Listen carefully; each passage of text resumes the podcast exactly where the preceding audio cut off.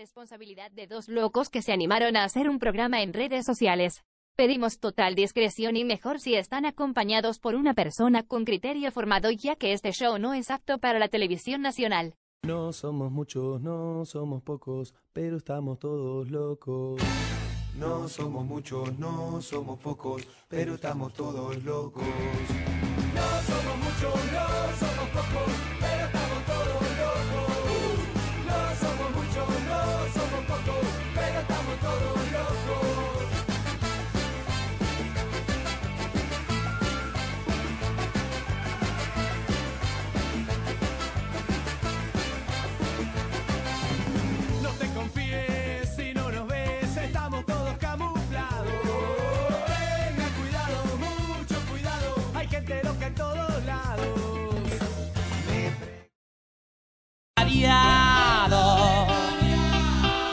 Muy buenas noches a todos, 21 horas de este lunes 24 de junio. Aquí tenemos otra vez a nuestros personajes queridos. José Llorenti, muy Hola. buenas noches. ¿Cómo están? Hola, no, hola a todas las personas que nos están escuchando y nos van a empezar a ver. Un saludo Gabo, un saludo Cristian y bueno, otro lunes comenzamos con la zurda. Un lindo lunes. Cristian, zurda vecinal. ¿Qué tal, hermano? Después de casi dos semanas, Dos, Dos dos semanas. un poquito más tal vez. estamos volviendo y como siempre es un gusto acompañarte con estos temas que eh, hemos visto con los vecinos que hacen falta, ¿no? Un espacio donde puedan expresar sus necesidades. Sí, justamente eh, en ese tema tenemos algún videíto que ah, próximamente vamos a ponerlo en un poquito más. Pero qué lindo es el tema, como tú decías, de los vecinos estábamos en el en lo que fue el día de ayer, el aniversario de la Urbanización 24 de urbanización. Sí, 24 de abril, ¿no? no, de junio. De junio. Sí, ah, sí. claro. Que está entrando a, a- entre, entre Obrajes y Alto en Coma. Sí, algo muy lindo. Han estado personajes de- del barrio, realmente ha estado emotivo hasta en algunos momentos. Me ha parecido muy lindo esa situación. Entonces yo creo que ahorita vamos a empezar con el tema, pero tenemos una noticia de último momento, una noticia de fondo. ¿Comenzamos con el fútbol o comenzamos con, con lo del periódico? Yo creo que podemos comenzar con el fútbol, ¿no? Bueno, para todas las personas que nos están escuchando, obviamente fue una mala noticia ya lo que pasó con la selección boliviana. Sin embargo, creo que hay que enfocarlo desde otro punto de vista. Hay que ver como que Bolivia gana en otras disciplinas, tenemos otras disciplinas por cuales preocuparnos. Racket, eh, ajedrez, ciclismo, bicicross, automovilismo, etcétera, etcétera. Y dejar un poco de lado esta, este lamento boliviano de la selección boliviana de fútbol, de hombres, que desde hace ya 25 años, desde el 94, que no nos da ningún tipo de alegría. Mira, Entonces, ¿Sabes qué? Le voy a poner un poco de ambiente de, de que A ver, a ver. en crítica de fútbol. ¿Dónde está mi de Blade Runner? a ver, no, no, no conozco esa Es canción. una clásica de Blade Runner. Pero en, en todo caso, lo que tú hablas y explicas es cierto. Nosotros tenemos otros diferentes equipos para y tenemos diferentes eh, eh, deportistas que han generado una gran medalla, han generado medallas. Eso yo ponía en mi Facebook, por ejemplo. De, de Lien, de Lien, Claro. hace poco. Pero imagínate chicos que han estado en esgrima en, en Brasil, En racquetball, eh, igual racket, ¿no? natación. Natación, en natación justamente. Estos hijos de esgrima han sacado medallas en, eh, en su, en su campeonato de, de esgrima en Brasil, representando a Bolivia. Natación en Perú ha sacado igual medallas.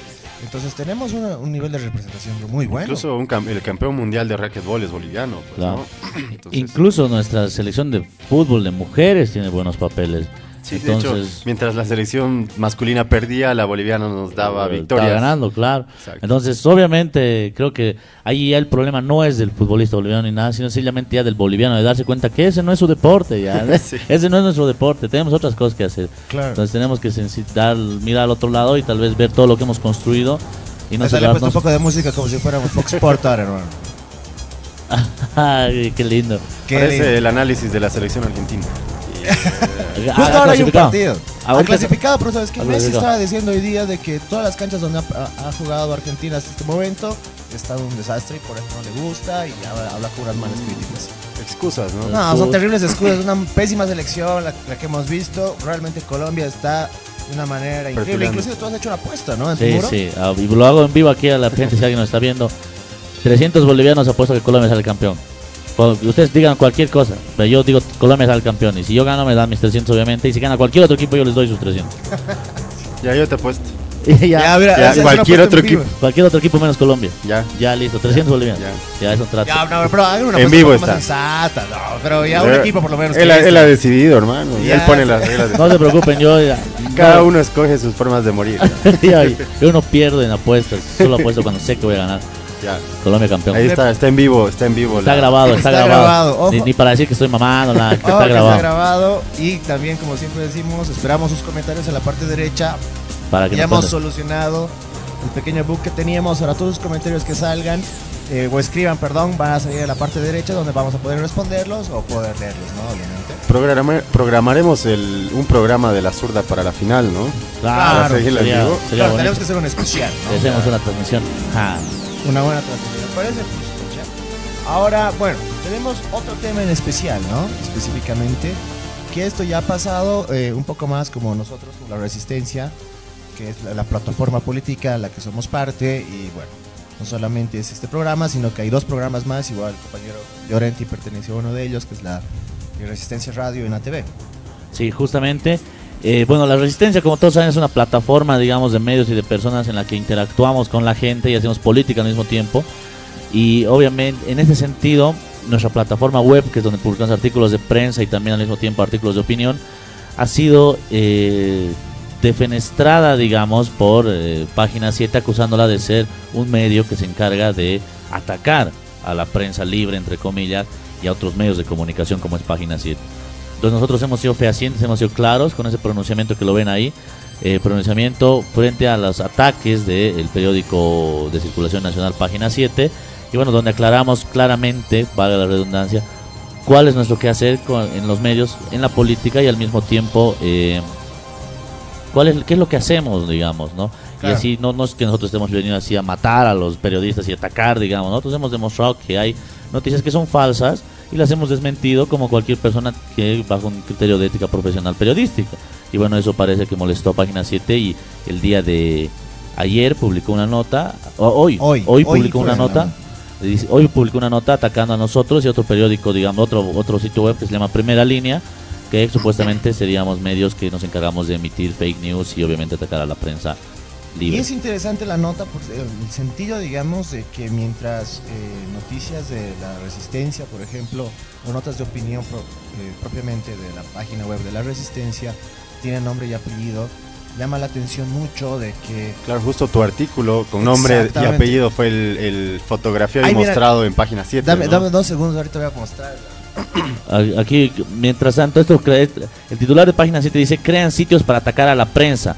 La Asociación Nacional de Prensa ve anuncio de campaña de desprestigio. Aquí está la... Aquí está la noticia. No sé si pueden verla por aquí. Ahí, ahí está. Esa es la noticia de página 7 que salió atacándonos y diciendo que nosotros nos encargaríamos de desprestigiar a la prensa. Obviamente eso no es verdad, nosotros no tenemos nada que ver porque nosotros también somos un medio de prensa y no tenemos por qué atacar a la prensa, somos periodistas pero digamos con otras características a las que tienen digamos los medios tradicionales. Ahí está el artículo, no sé si lo pueden ver, creo que no se ve muy bien, ¿no? Eh, sí, se- el artículo, claro, ese es mi artículo. Ese es el artículo que provocó el- la molestia del periódico opositor Página 7 y bueno, y de sus dueños, de la periodista Mary Vaca quizás, que es la encargada también ahí, De contenido, y ¿no? de contenido, y bueno, nos atacó de esa manera tan poco... Ha fiel, sido, ha sido importante en realidad. Creo ha que sido un tiro, así. un tiro en el, mi- en el propio pie de página 7, porque solo consolida esta idea que lanzaba ya Jaime Paz, donde decía que era un búnker de campaña de Carlos Mesa. Eso es bien interesante lo De que ahí dices. tenemos a sus columnistas, de los más eh, afamados de página 7, eh, si bien recuerdan que ha sido Ilia Fortún y Diego Ayo, que ahora están en filas de Comunidad Ciudadana. Sí. Y Diego Ayo recientemente asumió la vocería nacional de Comunidad Ciudadana. Y justamente página 7 lo toma como una entrevista o como una percepción dentro de este artículo que ataca a la resistencia a Bolivia, ¿no? Entonces solamente va consolidando esta idea de que página 7 es un, es un brazo mediático que, con- que mete noticias contra el gobierno, contra páginas independientes como es la resistencia y contra otro tipo de medios de comunicación. ¿no? Eh, además de que valga la canción, esto no lo dijo nadie del MAS, no lo dijo Jaime Paz, que es obviamente un opositor al movimiento del socialismo, pero también lo dijo el mismo Samuel Doria Medina. Claro, y justamente en mi nota hablaba de, ese, de ese punto, ubicas, porque en una entrevista a Pepe Pomacusi, justo cuando ya se estaba retirando para estas elecciones, dice además que las encuestas que manejaba hasta ese momento Página 7 eran encuestas que estaban eh, con datos cambiados, Sí. Y eso lo dijo Samuel. Dora Medina. Y eso lo dijo Samuel Dora Medina. Inclusive lo presentamos aquí este video. por Sí. ejemplo. Si la gente quiere verlo ahí en el historial, por ejemplo, en el- creo que la primera temporada ha sido que hemos presentado esta, esta nota, ¿no? Ahora lo de Jaime Paz es claro, ¿no? No, claro. Y lo que habla Diego Ayo. Diego Ayo, por ejemplo, en esta, justamente en este periódico que estamos eh, presentando ahorita, habla sobre una nota de justamente de la resistencia en la cual eh, decía que desvirtuamos la situación de eh, el señor Ormachea. Mm. Pero eh, esta nota es el 4 de junio. Y en esa nota también decíamos que el señor Diego Ayo iba a ser el nuevo vocero. Ya, ya Así- dijimos claro. antes que todos. Claro, eso es lo, es lo importante de todo, porque hace cuatro días atrás es que Carlos Mesa en un tweet abre, a- habla sobre que Diego Ayo es el nuevo Es que es- vocero. Nosotros hace un mes ya se Claro. Eh, es que es absurdo, ¿no? Ya raya también en, en querer tomar el pelo a las personas cuando tenías a un Ormachea que iba de medio en medio enfrentándose a todos los opositores, Claro. entre los opositores, Exacto. mete, le mete un papelonazo a nivel nacional en, ese programa de Amalia Pando Exacto. y bueno, a la semana sale Diego Ayo asumiendo el nuevo rol de Claro. vocero nacional, ¿no? Claro, y también el señor eh, Ormachea desaparece de las cámaras. Claro, momentáneamente. baja el perfil, Y ¿no? también tiene en su página un post que parece una despedida también de Claro, No, tranquilo son- muñeco, no seas tan cruel, no seas tan cruel, tranquilo. Tranquilo, muñeco. No me digas muñeco. No me digas. No Bueno. me toques, no me toques. bueno, Bueno, eso, no hay que ser malos, no hay que ser. eso con página 7 que fue... Y Yo quisiera un ca- unas dos cositas más por acaso. Metele, metele. Porque justo yo en la nota que hice agarré y puse dos temitas, perdón que no se me escuche bien, puse dos temas centrales en esa presentación, en la cual hablaba sobre cosas de, y temas de desinformación que hacía la pro- propiamente página 7, que nunca pudieron responder, no pudieron responder inclusive en esta nota, inclusive desfragmentaron partes del artículo y trataron de ponerlos para generar otro sentido, lo cual me pareció más gracioso porque justifica exactamente lo que pongo en la nota. Entonces, por ejemplo, aquí les voy a poner uno. Es esta nota, por ejemplo. Tras una discusión, un joven mata a su amigo de un balazo. Sí. Es una nota que sale eh, igual, hace unos 20 días atrás más o menos, y la familia es la que desvirtúa, eh, o sea, se queja de la nota. Entonces, aquí por ejemplo, tenemos la voz de uno de los familiares que en redes sociales dice, señores periodistas, aprendan a investigar. No somos nosotros, no, no es nadie de la resistencia, es un familiar de la No. víctima. Y que no tiene nada de político, ahí no hay nada de política. o sea, es- No hay nada de política. Dicen qué vergüenza de medio, ¿no? Exactamente. Y aquí viene la siguiente. Es otro familiar de la víctima, cual no informa bien la situación y es lo que expresa y expresa su molestia específicamente. Sí, o sea, aquí se ve claramente, y esto es que nuestro interés no es político, nuestro Exacto. interés es informativo, es periodístico, en algunos momentos investigativo, digamos, como lo que hacemos en relación a, la, a, la- a lo vecinal, digamos, a relacionarnos con la alcaldía y con todo este tipo de cuestiones. Entonces yo creo que ahí se tiene que demostrar que tanto Página 7 como los seguidores de este medio de información que tienen un afán político tratan de ocultar sus propios errores, su maniqueo de la información, y son sus mismos familiares de los involucrados, que no somos nosotros, Claro. quienes salen a desmentir esto. De O hecho, sea, no les interesa ni siquiera sacar una aclaración sobre el tema, ¿no? no, y estamos hablando Claro, de un tema por ley de imprenta deberían hacer una hay aclaración que, hacer, hay que hacer hincapié en que ahí dicen que han pisado el apellido Kipildor, por ejemplo. Exactamente. Y Página 7 no ha remediado No ese, problema que ha causado a la familia. Y ¿no? justamente yo estaba revisando la nota y sigue manteniéndose, o sea, no había ni un cambio, o sea, No bajado como nada. editor o lo hubiera bajado o se pone pues ahí un pie por lo menos, se hizo una nueva investigación y se descubrió que hay nuevos indicios, pero no tiene nada que ver el abuelo, por ejemplo. Ahí se demuestra que Página 7 no es un periódico que pretende hacer periodismo. Serio. Claro, no es No es un serio. Lo que pretende hacer es tanto amarillismo como una campaña política Política. en beneficio de un, de un Claro. candidato claramente establecido, Claro. que ellos no lo disimulan tampoco. Y Hay mira, otro aquí hay otra nota más que puse justamente en la nota. Y es, es bien interesante en el, en el artículo porque pongo dos cosas que no se refieren al gobierno como tal. Estamos hablando de una crítica al gobierno, porque página 7 se cree crítico al gobierno, pero aquí estamos viendo de que no lo es. Y esta, por ejemplo, sentencia en 30 años de cárcel a militar que asesinó a su esposa. Después con las investigaciones se sabía que era un civil que estaba trabajando en una de las áreas de las, eh, del área es de- un funcionario administrativo. un No tenía funcionario. grado militar. No tenía ningún grado militar. Entonces, eso nuevamente se, se pudo Es que evidenciar se y puede ahí ver- está demostrando. Se puede ver que es parte de la estrategia de Página 7 para mantenerse en el, en el ámbito de, de la compra, por decirlo así, o comercial de la gente en Bolivia. Compra gente o, adquiere adeptos con noticias amarillistas y al mismo tiempo lo mezcla con política. Hay antecedentes donde ha ido cambiando incluso titulares en Twitter o en su página web que favorecían o suavizaban la noticia eh, que iba un poco en contra de Carlos Mesa, ¿no? Exactamente. Y justamente es uno de los argumentos que hablábamos. Y el momento que Diego Ayo, por ejemplo, agarra y... ¿Y para qué? Por ejemplo, ¿para qué? O sea, Página 7 va a consultar a, a una persona de comunidad ciudadana. Me parece algo Es que era su chistoso. columnista, ¿no? Sí, Su- o sea, me parece su muy brazo. chistoso. Claro, y dicen, no, lo que pasa es que a nosotros, como un argumento, ¿no? Han hablado de que... Yo creo que en realidad la va. vocería de comunidad ciudadana es página 7. No es una persona Sí. en sí, no. Sino es página 7. Estoy Sí. totalmente de acuerdo, porque la vocería generalmente tiene que gozar de cierta credibilidad entre su público, ¿no? Y obviamente ni, ni el señor Ormachea ni el señor Ayo gozan de esa credibilidad dentro del público de Carlos Mesa, lo que sí goza Página 7. Entonces ellos ya tienen su vocero, su ministerio, de, entre comillas, de comunicación, de informaciones, es Página 7. O sea, eso es clarísimo. Claro, yo creo que ese es el punto central, porque después de lo que está sucediendo en la comunidad ciudadana, y probablemente la resistencia habló hoy día justamente de ello, de que los capacitadores internacionales que estaban ayudando a la imagen para estas elecciones han salido, lastimosamente, de comunidad ciudadana.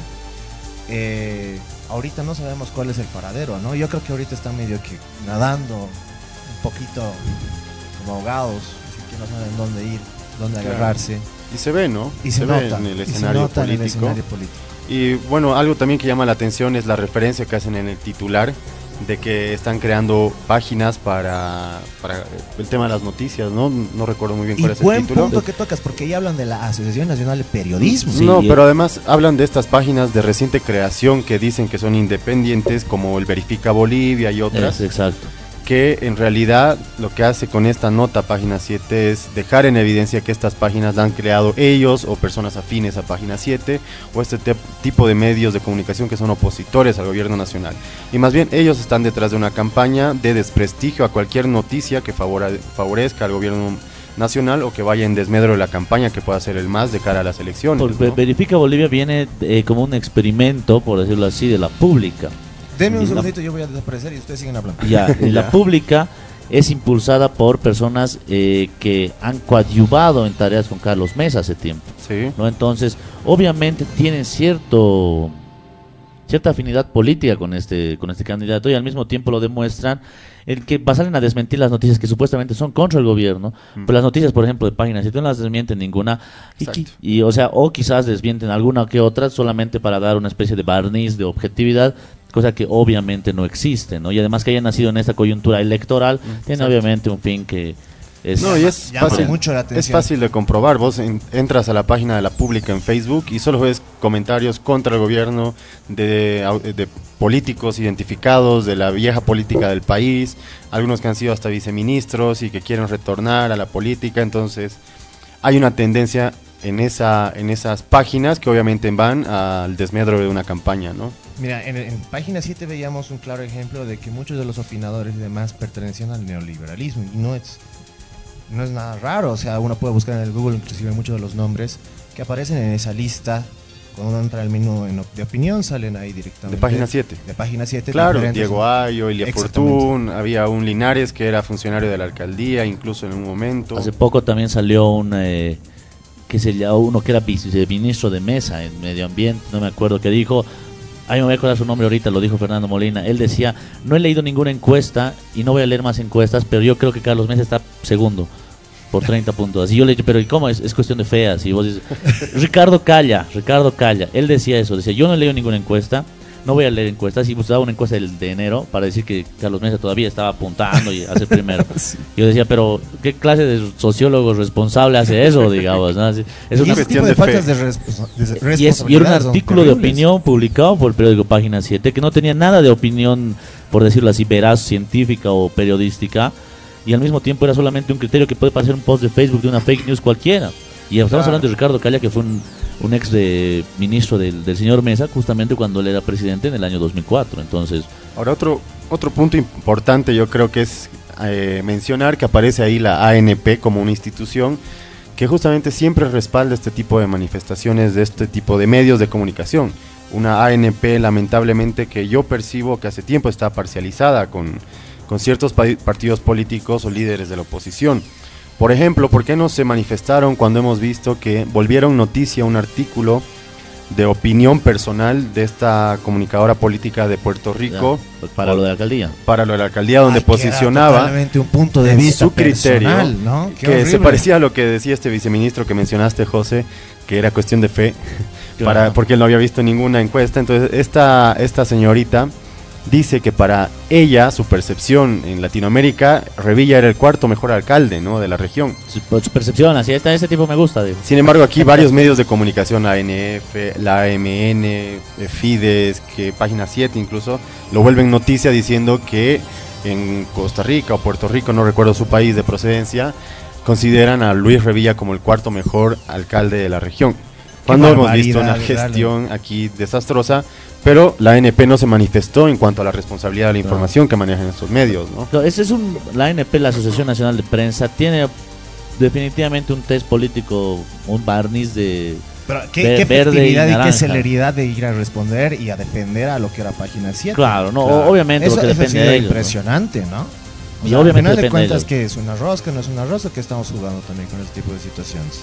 Es, es sencillamente político, ¿no? Y Sí. obviamente ellos vienen a avalar como institución prestigiosa, entre comillas, a lo que dice, digamos, su medio eh, favorito, que es eh, Página 7, ¿no?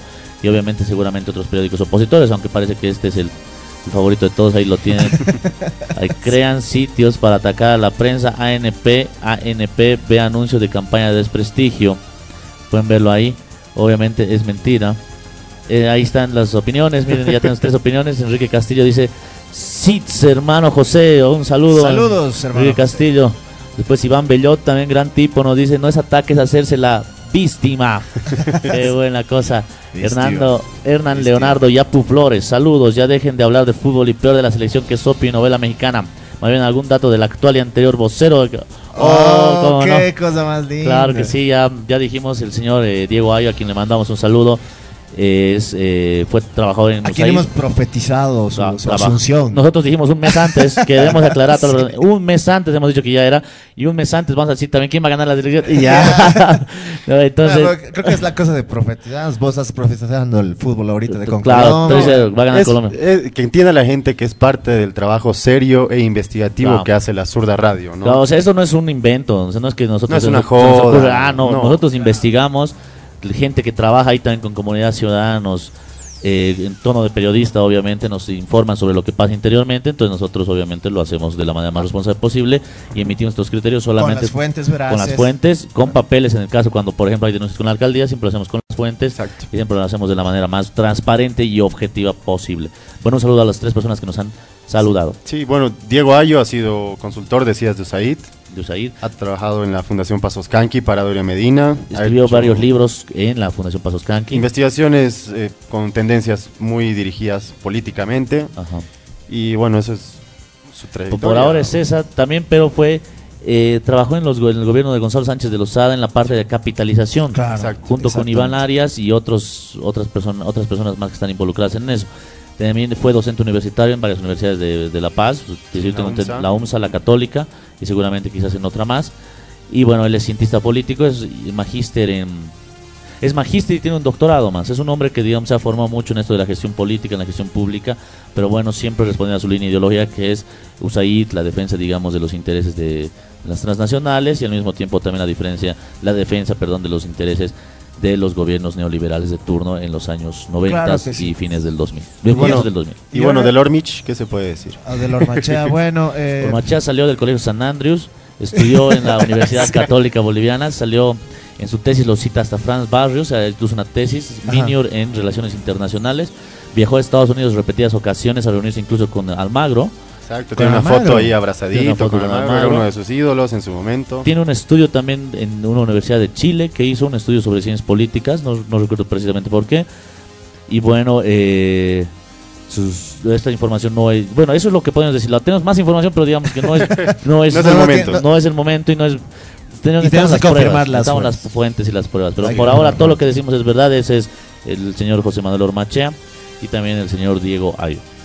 Sí, bueno, yo creo que para terminar sería bueno hablar con todas estas eh, agencias y organizaciones de autorregulación del periodismo sobre dos cosas importantes. La primera es, creo que ya hemos presentado hoy, estamos presentando nuevamente las pruebas, y no son pruebas contra el Estado, son pruebas contra la sociedad. Para empezar, no estamos hablando de eh, algún pariente, de algún político o algo, son personas raras las que acabamos de presentar, son personas eh, que no tienen ninguna vinculación con el tema político y sin embargo han tenido eh, un problema de la información que estaba generando Página 7. Desinformación. Claro, un programa de desinformación específicamente que tiene Página 7 y esos organismos de eh, que son de autorregulación sería bueno de que a partir de estos y algunos otros ejemplos más que se pueden dar, obviamente, porque Aunque sí sea que bueno. disimulen, ¿no? Claro, no, más allá que disimulen, creo que deberían generar eh, y trabajo, ¿no? Deberían, No. su trabajo de la autorregulación deberían empezar a ver este tipo de situaciones y llegar a un pronunciamiento respecto a ello, ¿no? Es lo más Claro. importante de todo. Un poco difícil cuando vemos que la misma ANP sale en defensa de páginas 7 Eso es, lo, eso, es lo preocupante totalmente. Y bueno, estas páginas de Verifica Bolivia y de las fake news simplemente son páginas que van a consolidar o lavar la cara de estas noticias que desinforman y juegan con la, con la población, ¿no? Eso es lo grave y no vemos a una respuesta de estos grupos Algo- y estas cosas. Algo Ahora hay grupos de fake news, por ejemplo, que están saliendo, está de moda, ¿no? Perdón, a- a- algo que nos olvidábamos era aclarar a todas la- las personas que van a ver y que están viendo el programa, es que La Resistencia no es una página que se ha creado recién, Ah, para empezar. no es una plataforma de No, reciente no es que se ha creado a- ayer para ir a la... No es una cuestión Exacto. electoral. No, no. Esto viene ya de años, ¿no? Es un trabajo de años que se está haciendo y de a poco se ha ido... Bueno, se ha llegado hasta esto. Y ya- Se ha ido Pero- consolidando y construyendo en base a lo que hacen muchos jóvenes intelectuales que escriben, que investigan y que les interesa generar un cambio a partir de una visión joven, ¿no? Que es lo más importante de, de la Es resistencia. así de sencillo. Nosotros no es electoral nuestro trabajo, nuestro trabajo es objetivo, es periodístico y obviamente es militante según los preceptos éticos y morales que nosotros manejamos dentro de obviamente de Claro. nuestra militancia política. Tal vez ¿no? eso les Y incomoda, ¿no? Hoy en la entrevista, no sé si recuerdas, Gabo, eh, Página 7 mandó a su, a su Reportero. a hacer la nota a la plataforma en Plaza Murillo. Y una de las preguntas al final, al finalizar la entrevista le dice, ¿y ustedes tienen algún jefe? ¿Quién es la cabeza? Y los tres compañeros que estaban en la entrevista le dijeron, no, aquí es una estructura Horizontal. totalmente horizontal. Sí. Hubo coincidencia y él así como que... Eso no les cuadra, ¿no? De que hay una construcción colectiva de generar información, además de ideología. Ellos- Claro, porque ellos dicen, deben estar acostumbrados a que obviamente tienen un padrino y el padrino les manda a hacer algo y nosotros no nos Claro. manda nada. a hacer nada. Aquí venimos, lo hacemos ad honorem todo y lo hacemos porque nos da la gana y, ya, y lo hacemos porque Sí. queremos y somos unos obsecuentes defensores de la verdad. Aprovecho un- unos segundos para mandar saludos a Nescaf. No, mentira, mentira. Está bueno, Ya, no, pero sí, es así, eh. Ya. Pero no, es, es importante recalcar eso porque eh, todavía no sabemos el tema del financiamiento de página 7, es siempre un- un- una cosa bien rara, bien mística, porque se acuerdan una temporada que ponían en la parte posterior que necesitaban ayuda y que por favor eh, pongan, creo que inclusive decían un banco para, para subsistir y demás. Ahora desapareció inclusive el tema de No, porque no necesitan 7. plata. Pues. Y es- eso show. es lo primero. El tema del financiamiento ha sido algo que parece que les ha molestado. El segundo tema es obviamente lo que decías vos, eh, Cristian, el tema de la horizontalidad, porque no tenemos una organización piramidal, que tengamos jefes y demás. Y el tercer tema, que creo que no se dan cuenta y tratan de changuearnos, porque somos chicos, somos jóvenes realmente, es que es una plataforma, y volvemos a repetir, no es una sola plataforma de una sola página web que ha salido ayer, es una plataforma con más de dos años de existencia que tiene tres programas. Tres programas de radio. Estamos hablando de tres programas de radio. Dos e de radio internet. y uno de redes. Claro, Ah. este es el de redes, ¿no? Tenemos eh, la resistencia en ATV, tenemos las resistentes en Herbol en el y tenemos acá la zurda radio en redes sociales. Sí. Entonces son tres medios los que se manejan. O sea, no Sí. estamos hablando de cosas que ha pasado ayer, que suscitan ayer. Son temas, son programas inclusive que han tenido su tiempo, han tenido a sus entrevistados también, y han tenido entrevistados de alta gama. Entonces, no puede ser que nos puedan decir ahora No, es que han salido desde ayer y demás. O sea, ¿de No, dónde no, salen nuestros usuarios? ¿De Yo creo dónde que les ha, toda la gente? ha sido una nota escrita con el hígado, ¿no? Sí, yo creo que ha sido eso. Pero ¿no? también demuestra que hay. Si realmente no, no incidiría nada esto, o sea, o nuestros programas, no hubieran hecho esto nunca. Porque las Claro. noticias, lo que no es noticia, o sea, lo que no incide no es noticia. Nosotros Exacto. hemos logrado incidir. Y creo que eso es más o menos lo que hemos tratado de hacer esto, ¿no? Exactamente. Y bueno, y de alguna u otra manera estamos demostrando que estamos a la altura de lo que un medio grande como Página 7 está tratando de acusarnos, y al mismo tiempo a la altura de lo que las condiciones eh, políticas y periodísticas acarrean a, a partir de nuestra labor, digamos, que es, eh, como digo, estrictamente periodística. Yo ¿Cómo? creo que esta es la batalla de la libertad y la seriedad y la responsabilidad Un del periodismo periodismo serio, contra el libertinaje periodístico Claro. que la Y tenemos contra mucho el, tiempo. contra el monopolio periodístico Y contra también, el ¿no? monopolio. Contra las roscas que mucho tiempo han, han manejado la opinión pública en el país. Claro. Sí. Y bien lo, lo decimos en el pronunciamiento, ¿no? Por la libertad de expresión. Esto es libertad de expresión. Claro. Exactamente, el tema de la libertad de expresión no es que, que te cuarten, porque no es que solo el gobierno puede cuartarte. Aquí estamos viendo un ejemplo de que son otros medios que tratan de desvirtuar a un medio alternativo. Claro. Entonces ahí nos estamos dando cuenta de que no solo los eh, el gobierno o los estados son los que pueden coartarte la libertad de expresión, sino que hasta por un tema de marketing inclusive puede pasar de que son otros medios que quieren eh, ponerte las tres cruces. Sí, Esto implica algo también que se viene dando, eh, bueno, está pasando en todo el mundo, que es la migración del público, del público hacia las redes sociales, ¿no? Sí. Y realmente esta, esta nota te da cierta, cierta luz de que están con miedo, Sí. de que están perdiendo el público y la gente, hay encuestas que demuestran, prefiere informarse por redes sociales, ya han dejado de leer periódicos, ya han dejado de leer eh, o han dejado de ver televisión. Entonces, las redes sociales se está volviendo el espacio de información que está prefiriendo la gente, ¿no? Y en Bolivia poco a poco está cambiando eso para ir en lo que está pasando en el mundo. Y bueno, la- zurda es uno de los que ha incursionado y ha ganado un espacio ya hace un tiempo en lo que son redes sociales, porque se transmiten cinco redes, si no me equivoco.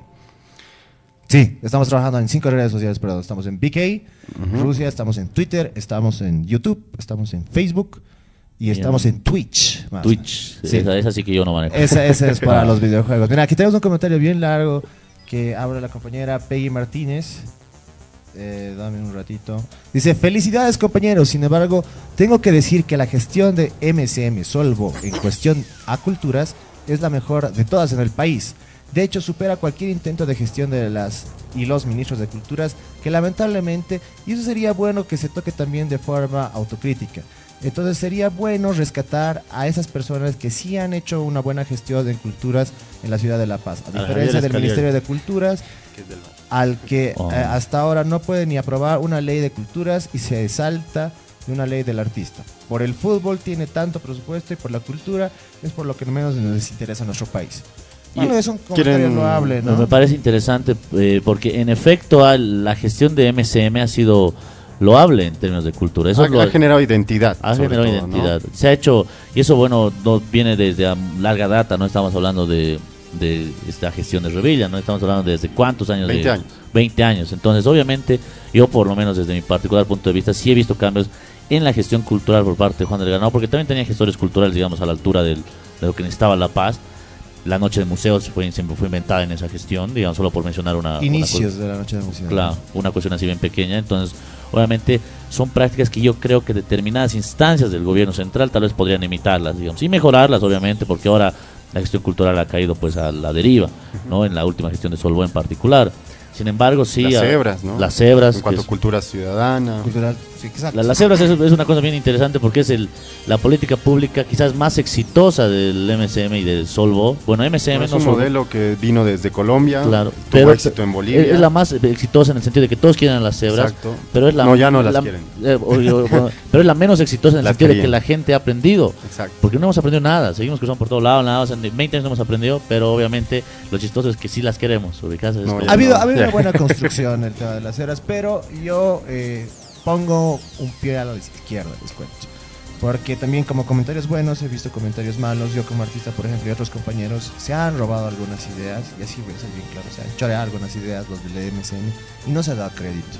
De ahí tengo compañeros, el compañero Bill Bertrand, por ejemplo, que es un compañero de música electrónica y demás, que gracias a él es que ahora tenemos los conciertos de los eh, conciertos de, culturales y demás cosas que tenemos en el Parque de los Monos.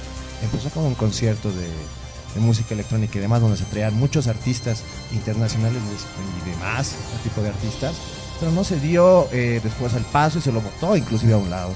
Entonces, yo, por ejemplo, como artístico y demás cosas, rescato cosas buenas que ha tenido eh, la parte de culturas de, de la alcaldía, pero también hay que ser si- sinceros y hay que también respetar Siempre han habido la- la- las creatividades, claro, la creatividad de otros artistas que han impuesto cosas interesantes. Mm. Habían, por ejemplo, eh, la Casa de la Cultura, si no me acuerdo muy bien, hace casi unos 10 años, el tema de fotografía que era implementado de muy Sí. buena manera y ahora, por ejemplo, ha desaparecido, ¿no?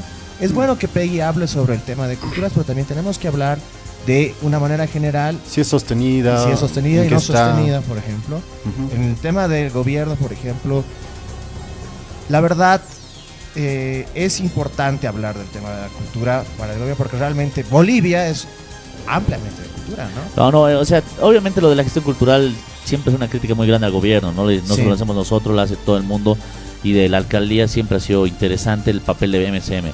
De hay que hacer entre paréntesis porque yo creo que más al se ha contrario se ha retrocedido más, sí. así a niveles de la época de, de Gaby Candia, ya no así, se ha retrocedido muchísimo.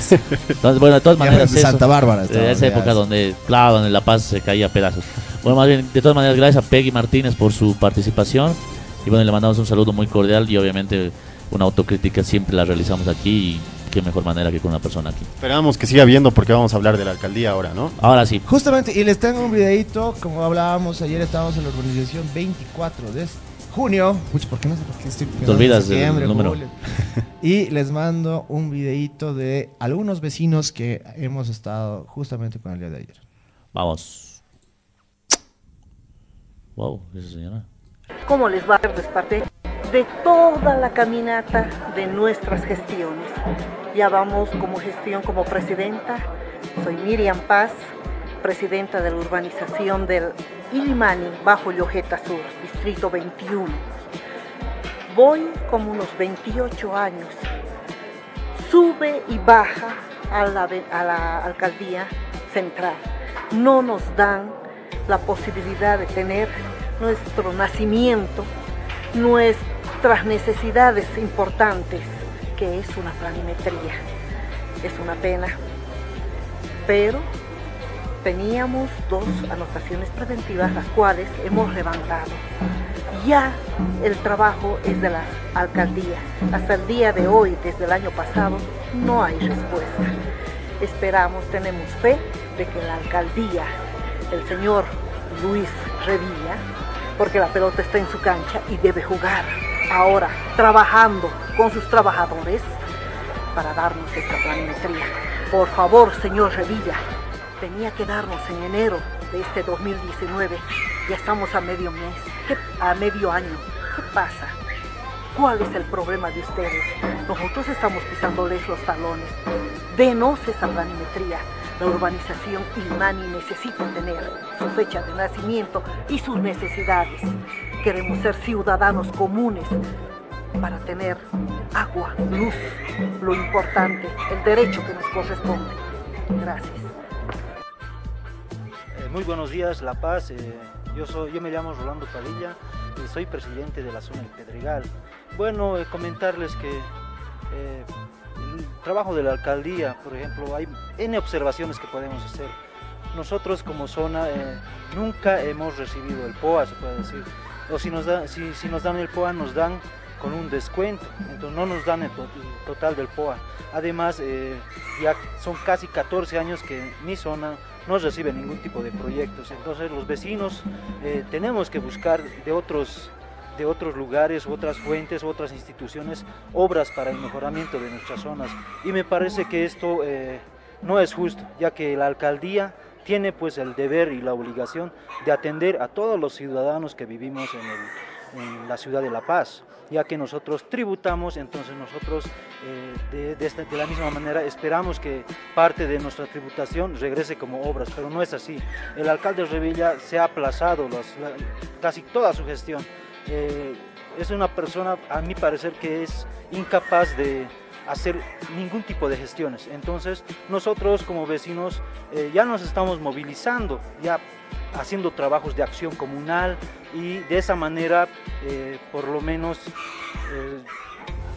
trabajando y, y procurando el mejoramiento de nuestra zona. Por eso nosotros estamos haciendo el papel que debería hacer la alcaldía, con nuestros propios recursos, haciendo eh, cuotas, eh, trabajando los días domingos y de, alguna manera los vecinos estamos trabajando para el mejoramiento de nuestras zonas. Y, y eso es algo injusto, ya que la alcaldía debería hacer ese trabajo. Muchas gracias. Ah, buenos días, compañeros. Pero yo soy un nuevo presidente del Mirador Turístico. Quisiera comentar al- al- sobre nosotros que necesitamos, que tenemos un municipio grave. La, lo es la de Villa, del alcalde, que nunca hemos tenido un apoyo. Yo que vivo en la zona casi como 15 años, de 15 años nunca ha llegado nada, ni las POAS, ni las, ningún apoyo de la mi zona. Entonces por eso nosotros necesitamos su apoyo del, del Luis de Villa, del alcalde, que, nos, que se ponga en sus conocimientos, que nosotros las nuestras aceras no tenemos, las nuestras vías también mal, mal incondicionadas también están, todo eso nosotros que nosotros muy nosotros vivimos en tiempo de lluvia, en los barros que vivimos, cómo nosotros las aguas nos atacan, todo, que nosotros que se ponga su, en su conocimiento el, la Luis de Villa del alcalde. Gracias, compañeros. Y bueno, aquí estamos viendo a los vecinos hablando el día de ayer en lo que ha sido los festejos de la urbanización 24, 24 de junio. junio. Junio, tengo que acordar. 24 de junio. Ah, un Claro, saludo. hoy día es 24 de junio en realidad, deberíamos dar el saludo grande Saludo porque a la los urbanización. 44 años, ¿no? Eh, miren, esperen, ahí están saludando. Camila nos saluda, saludos compañeros, un orgullo militar con ustedes, adelante la resistencia Bolivia. Aguante, aguante Camila. Use code, tal, la, la, la, la. Ese es de otra plataforma, ¿De- ¿no? de qué Eso es Twitch. Eso es Twitch, De exactamente. Twitch. A nos la vaina. Hola, tenemos Twitch. ahí. Hola. Wow, de donde seas. Qué lindo saludarte. Dice USA Gold. Yeah. Use Gold. Smith. no, La mentira. CIA, Use Code Speed. Y bueno, Está no, bien, no, un saludo, saludo, Use Iván. Code. Y Fabiana también nos dice saludos. Fabi, una gran compa, una gran Mamá y amiga. yo lo seguimos siempre de Santa Cruz. Un saludo. Pablo, Fabiana. Fabiana, Santa Cruz. Un abrazo grande a la mamá también. Fuerza, ánimo. Y siempre, siempre. Saludos a sus bebés que siempre no, Sí. no he visto. Deben ser de los pocos niños que he visto con una felicidad que la demuestran. Sí, Siempre En cada foto que los des es una felicidad increíble. Un saludo Sí, a la querida Fabi. grande, Fabi. Realmente un abrazo grande a la distancia y bueno, a toda la familia también. ¿Qué les ha parecido realmente los comentarios de los vecinos? Estamos abriendo un nuevo espacio, ¿no? Le estamos dando una, una vida más a la zurda vecinal, otro ambiente. Es el nuevo ciclo que estamos haciendo sin haber saltado de temporada. Bueno, ahora viene lo, lo serio y lo, lo triste en parte porque cuando hablábamos con los vecinos ahí en el aniversario, decían que espacios como este donde puedan exponer sus, sus preocupaciones, lo que pasa en sus zonas y todo eso, eh, les falta y los pocos que habían han sido cooptados por el gobierno municipal o definitivamente les han cortado. Muestra de eso es la compañera Miriam Paz, que es de la urbaniz- urbanización Igimani de, de Bajo Yojeta, ¿sí? que nos comenta que en su zona todavía no tienen planimetrías. Es un tema bien El serio, tema de- las planimetrías. El tema de las planimetrías te condiciona para poder acceder, por ejemplo, a servicios básicos o incluso a un crédito bancario. Entonces estás condicionando la calidad de vida de todos los vecinos que están en la urbanización Igimani o de la zona de Bajo Yojeta. Y es algo que ella dice es una lucha y, le- que, y que le está siguiendo los talones al alcalde para que cumplan esta promesa, porque ha sido una promesa. Ojalá antes de irse de esta gestión, porque después de esta gestión yo creo que el pueblo no va a volver a confiar en Solvo, ni en el MCM, ni en Luis Revilla. Y clara, clara muestra de eso son las declaraciones de Miriam Paz, que nos eh, comenta un poco las preocupaciones de su zona, ¿no? Definitivamente es una cuestión que álgida y que atañe, digamos, a todos los vecinos en la. Porque imagínate si ese es un, un barrio, una zona. En todas las zonas debe haber eh, momentos, o sea, necesidades similares y obviamente son voces que están siendo acalladas o que sencillamente no se les da el micrófono, por decirlo de una manera coloquial, para que puedan exponer sus necesidades ante la alcaldía, que obviamente hace vista ciega porque ahora tiene tareas electorales y no tanto así de gestión pública, lo que obviamente es una pena. Es un tema muy serio. Bueno, antes de tocar el tema, vamos a hablar con los comentarios. Nena Arce nos manda un saludo, dice, fue un honor tenerlos en nuestro barrio. Oh, Saludo a la nena. nena. Gracias por Mira, invitarnos. La presidenta justamente de la urbanización 24 de Le han junio. hecho un reconocimiento por su labor. Igual siempre hemos dicho, es una gran dirigente de la zona sur de La Paz.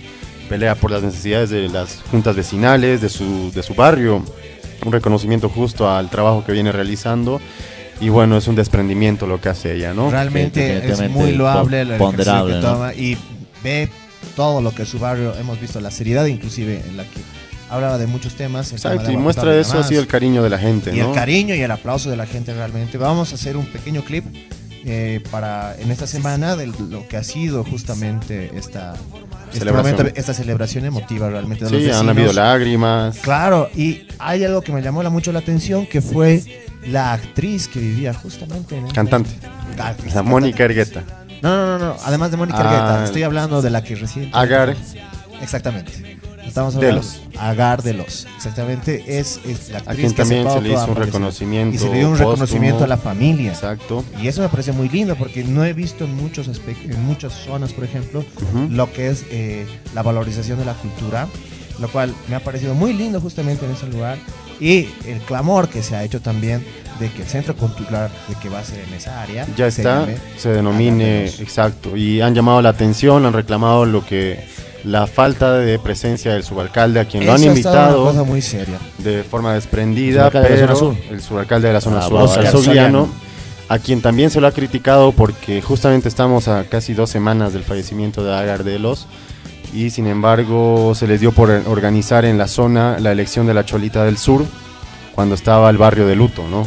Fue muy criticada esa decisión Ay, y bueno, eh, eh, en justicia hizo este reconocimiento la nena Arce a un trabajo, eh, a una trayectoria muy muy merecida de, de la actriz, ¿no? Que vivía en la No, zona. es, es un innombrable el subalcalde de la zona ¿Cómo sur. puedes hacer eso en el barrio realmente? Alguien Claro. se muere y le metes ahí una, una fiesta.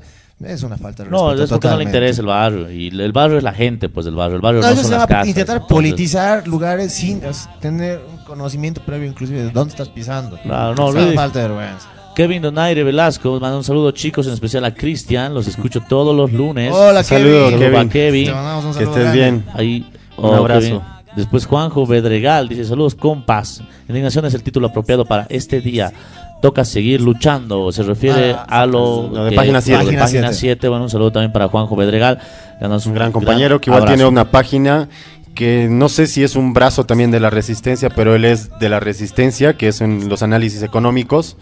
Y, Claro, y y bueno, se difunde. que es Juan, Juan-. Economía y más. Juan. José Bedregal, Economía y más, que es una página en Facebook donde habla, obviamente, hace análisis económicos constantemente, hace entrevistas, también hace artículos de prensa, digamos, desde la economía, y obviamente aclara cualquier tipo de duda acerca de deuda, por ejemplo, de qué es el PIB, de eh, déficit fiscal, todos esos términos que los economistas hablan, él los aclara, Pero ¿sabes Y nada raro. pueden buscarlo. En temas económicos, el Juanjo ha sabido responder muy bien y muy adecuadamente ante estas noticias de mala información que se estaban haciendo, por ejemplo. De forma San Buenaventura, clara. una respuesta clarísima ha dado. Claro. Una buenísima respuesta en el tema del litio, igual clarísima hacia otra respuesta. O sea, sabemos que hay medios de comunicación que van a empezar a atacar a empresas de la industrialización, que en la etapa de industrialización Página que estamos ahora, por ejemplo.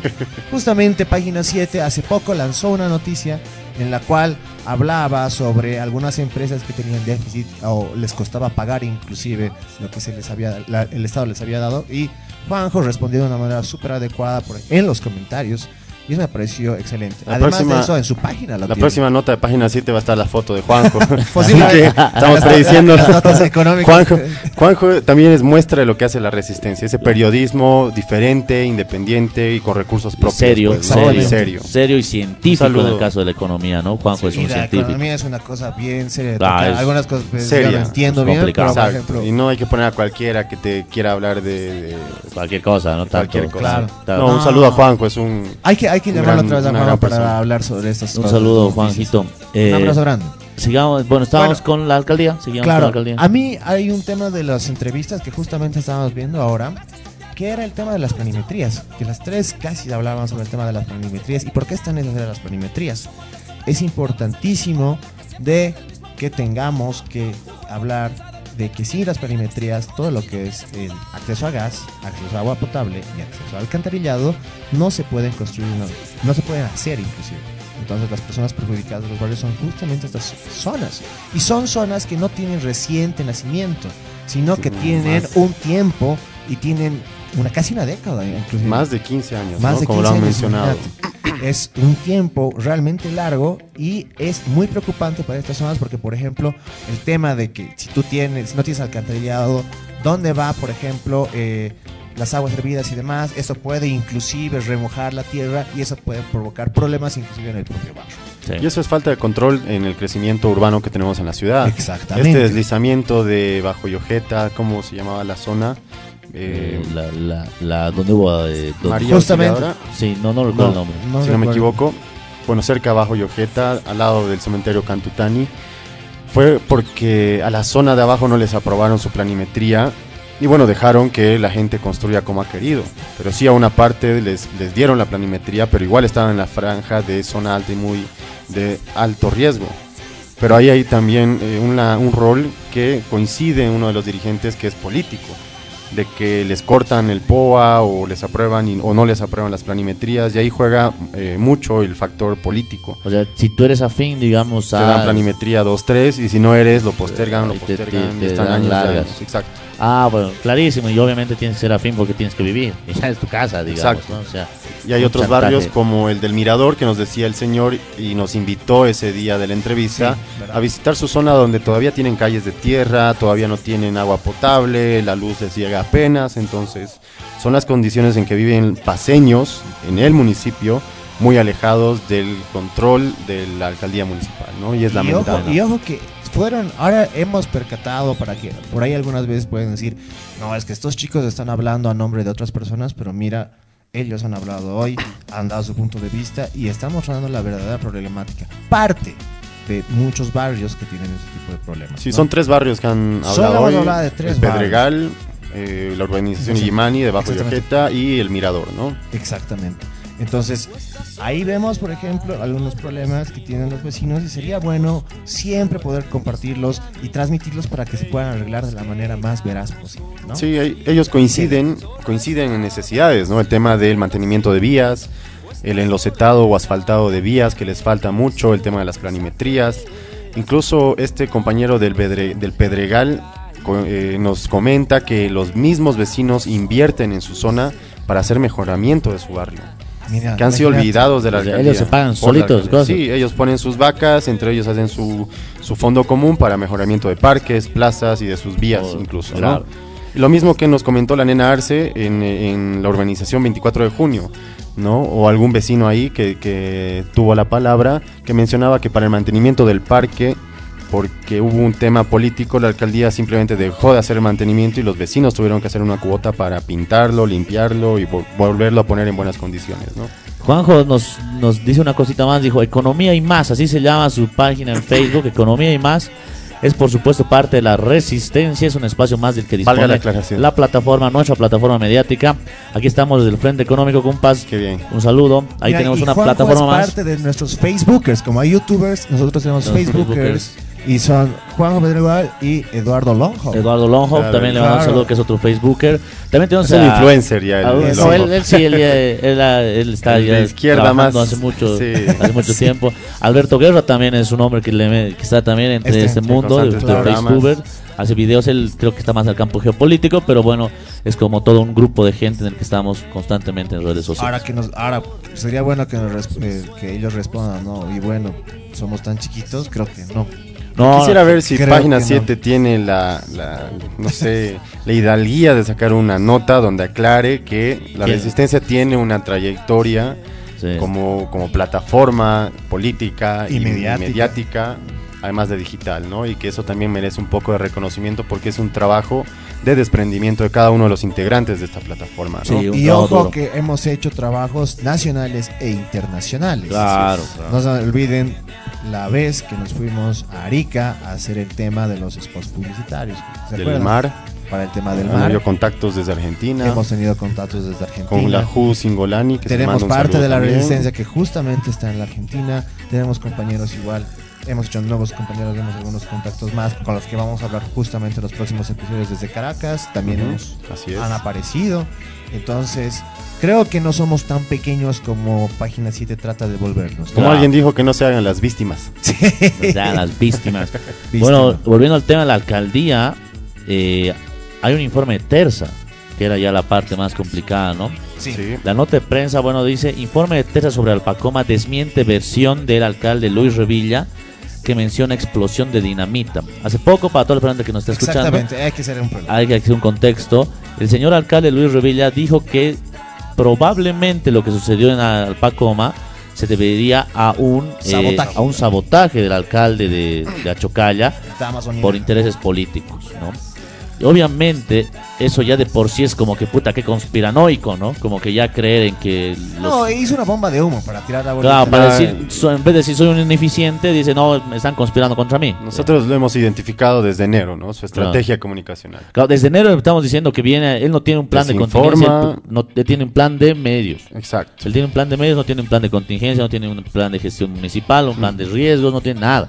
Él tiene un plan de medios para eh, esperar por lo menos unos meses más antes de renunciar para seguramente postular para una senaduría, una senaturía o quizás una diputación de la mano de su aliado máximo, el señor Carlos de Mesa Gisbert. Bueno, como nuevamente decimos, el informe de Terra sobre Alpacoma era falso. O des- perdón, es, es- el informe de Terra sobre Alpacoma es desmentido, es- se desmiente la versión de Luis Revilla, que, quien mencionó que la explosión eh, se debería supuestamente a una dinamita, ¿no? El informe de Terza SMGA de ESP número 02-2019, Siremu Infdir, la la la la 00219, todo el Con nombre número de informe y todo, ¿no? Con- desmintió la versión del alcalde Luis Revilla sobre que una explosión de dinamita causó el deslizamiento del relleno sanitario de Alpacoma. O sea, esto es, uh, según el documento al que se tuvo acceso, el periódico Cambio, también de circulación nacional, a las 7 de la mañana del 15 de enero del 2019, personal de la empresa Terza, que administra el relleno sanitario de Alpacoma, detectó asentamiento y fisuras en la macrocelda 4, la que 10 horas y 45 minutos después eh, colapsó de manera súbita. O sea, estamos diciendo que esto ya viene una cuestión de una mala gestión, no que un tipo ha ido y ha metido una dinamita. Claro. A esa hora, es decir, a las 7 de la mañana de ese día, del 15 de enero, los obreros de Terza dieron parte al sistema de regulación municipal, al CIREMU. Donde era director. Giovanni Gemio, el amigo Giovanni de promo Gemio, de Luis Revilla, Amigo, parte de, los, de la promo del 89. que ha sido detenido, ¿no? Ha sido Justamente, detenido sí. por- justamente por eh, ese tipo de manejos, ¿no? Además, al mismo tiempo, él tiene problemas, según se tiene entendido, con eh, eh, otro tipo de empresas, incluso con lo del World Trade Center y demás cuestiones, ¿no? Temas que ya tocamos en otra hora. Entonces, bueno, aquí se dice que los obreros ya dieron parte. Ellos se dieron cuenta Desde que algo estaba 7 de la mal mañana. y que incluso podía peligrar su integridad física y obviamente pueden apelar a esto, ¿no? Entonces, con este informe se demuestra, con esta nota de prensa de eh, la Agencia Boliviana de Información, AVI, se demuestra claramente que no hay, pues, esto, y que el señor Luis Revilla no es nada más que un, Mentiroso. un mentiroso, ¿no? Pero a O ver, sea, a ver, pongamos un poquito más de contexto de situación. Estábamos a cinco días más o menos de que ya fenecía nuevamente Alpacoma. Seis y ya debería haber estado cerrado hace cuánto. Ya estamos hablando Dos de meses. un poco más inclusive estamos hablando. Claro, es que de 15 en 15 días ya Claro. han llegado los... Es que alargan y alargan y alargan la Claro, vaina. y, y eso Y eso es terrible. y, y te sigue demostrando que, es, que hay la predisponibilidad de mantener ese relleno sanitario, porque implica mantener el negocio de la basura con terza, ¿no? Exactamente. Además de eso, Y ahí este- queda una pregunta bien grande, por ejemplo, ¿qué es Patapampa? ¿Se acuerdan cuando los vecinos y comunidades de, cuestionante. de- de Potu- de Patapampa agarraron y lo sacaron a todos los eh, funcionarios y demás cuando ya estaban empezando la construcción de un nuevo relleno? Y eh, ya se dijo que se había comprado por 5 millones de bolivianos más o menos. Y ahora, por ejemplo, están comprando otros terrenos justamente por Alpacoma. frente de Alpacom. Exactamente. Eh, están haciendo otra compra de terrenos, pero ¿qué ha pasado con los terrenos de Patapampa? ¿Qué ha pasado con ese dinero? O sea, ¿de Se ha quedado en la nebulosa. exactamente, ¿qué está pasando con ese tema? Porque al final de cuentas, ese terreno ya no se va a poder utilizar por estudios también. Son estudios que ha hecho, por ejemplo, el Ministerio de Medio Ambiente y Agua, son estudios que ha hecho la Gobernación de La Paz, en el cual han visto que había conexión con algunos ríos y demás, y algunas eh, conexiones justamente con represas y demás que tenemos, que son las vertientes que nos dan el agua para el potable justamente a, a la ciudad. Entonces, es una pregunta bien interesante el tema de que justamente a cinco días nuevamente, cuando no hay idea de dónde se va a hacer, el, el relleno, porque no se sabía en ese momento. Y no hay capacidad de Ha- han agarrado, han lanzado una bomba de humo, han dicho que había un problema, que el responsable era el alcalde de Amazonina, que al final de cuentas no politizado, ¿no? Como nada. es Claro, parte de la estrategia. Claro, han agarrado, le han tirado la, la- la bomba de humo. Todos los medios, obviamente, han ido a hablar con Damaso y en eso han empezado a hacer los tratamientos para buscar nuevos terrenos que ahora tenemos, justamente, que será ahora al frente de Alpacom. Mira, hermano, yo creo que la gente ya es difícil que se le tome el pelo después de lo que ha pasado en Alpacoma, ¿no? Sí. Y de paso lo que ha visto. La misma gente que vive eh, cerca a esta urbanización Secuoya nos decía que hace dos años ya ha habido eh, una alerta, los de Jupapina, perdón. Ha habido una alerta porque han habido ya rajaduras en el, en el, en el relleno sanitario. Y ahora, cuando hubo el deslizamiento, eh, los primeros informes indicaban que ha habido un rebalse y debido al rebalse de la capacidad de, contención de estas celdas fue que hubieron las rajaduras y el colapso. Y este informe simplemente refuerza esas, esas, eh, esa información que ya había y que totalmente ha, tra- ha tratado de ser totalmente eh, dispersada con estas bombitas de humo que lanza Luis Revilla. Pero que Sí, ya lo hemos claro. visto en una, en, una, en una acción constante desde enero, que es la estrategia que maneja la alcaldía. Es un tema netamente comunicacional y además político, ¿no? Decir que esta es una estrategia masista, que los masistas están detrás de esto y que hay un plan para boicotear la gestión municipal, cuando son ellos mismos los que están boicoteando la vida de los paseños, ¿no? Eso es un tema serio, perdón que te corte, José, porque gracias a la basura hemos encontrado la maraña de eh, la corrupción ha sacado un señor hilo. Gemio, por ejemplo, ha sacado al un señor. Signani, ha sacado una promoción. El de la, el de World Trade Center, World el de la curva de Holguín. Se ha sacado todo un enmarañado que hablábamos, por ejemplo, desde el... eh, no era... Había otra persona, por ejemplo, que estaba metida con la secretaria, creo, si no me acuerdo en ese momento, de eh, el señor Signani, creo, no me acuerdo bien. Claro, el Hablamos- gerente del proyecto del World Trade Center. Exactamente. Claro el que señor era Kusevich. Ahí está, me Exacto. estoy acordando. Con la señora Romero, que era la esposa, es la esposa, no. Y hemos visto cuán amplio es esta, esta red. Es una- es una red. Gracias a la basura también hemos visto la maraña. La basura de la alcaldía. Claro, y la basura. verdadera basura de la verdadera basura de la alcaldía, ¿no? Ahora sí, José. Es metafórico, ¿no? Pero el- la basura al final, ya, o sea, literal, la basura que tenemos en Alpacoma es la que está destruyendo al gobierno de Revilla después de toda la cantidad de basura, ya, digamos, en términos metafóricos que acarrea la, eh, la alcaldía con casos de corrupción, con sobreprecios, con, bueno, todas estas cosas que se vienen difundiendo. Oscar Alfaro nos escribe, dice, es peligroso como que, esto se refiere a página 7, es peligroso como quieren posicionar a entidades como Bolivia Verifica y Chequea Bolivia.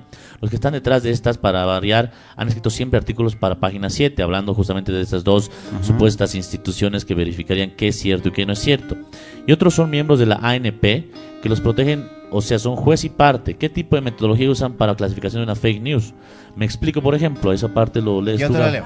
Me explico, por ejemplo, se viralizó ayer sobre la muerte de un ciudadano en Yungas y la noticia que fue, masis- que fue por masistas y rematado por la daga de un militar.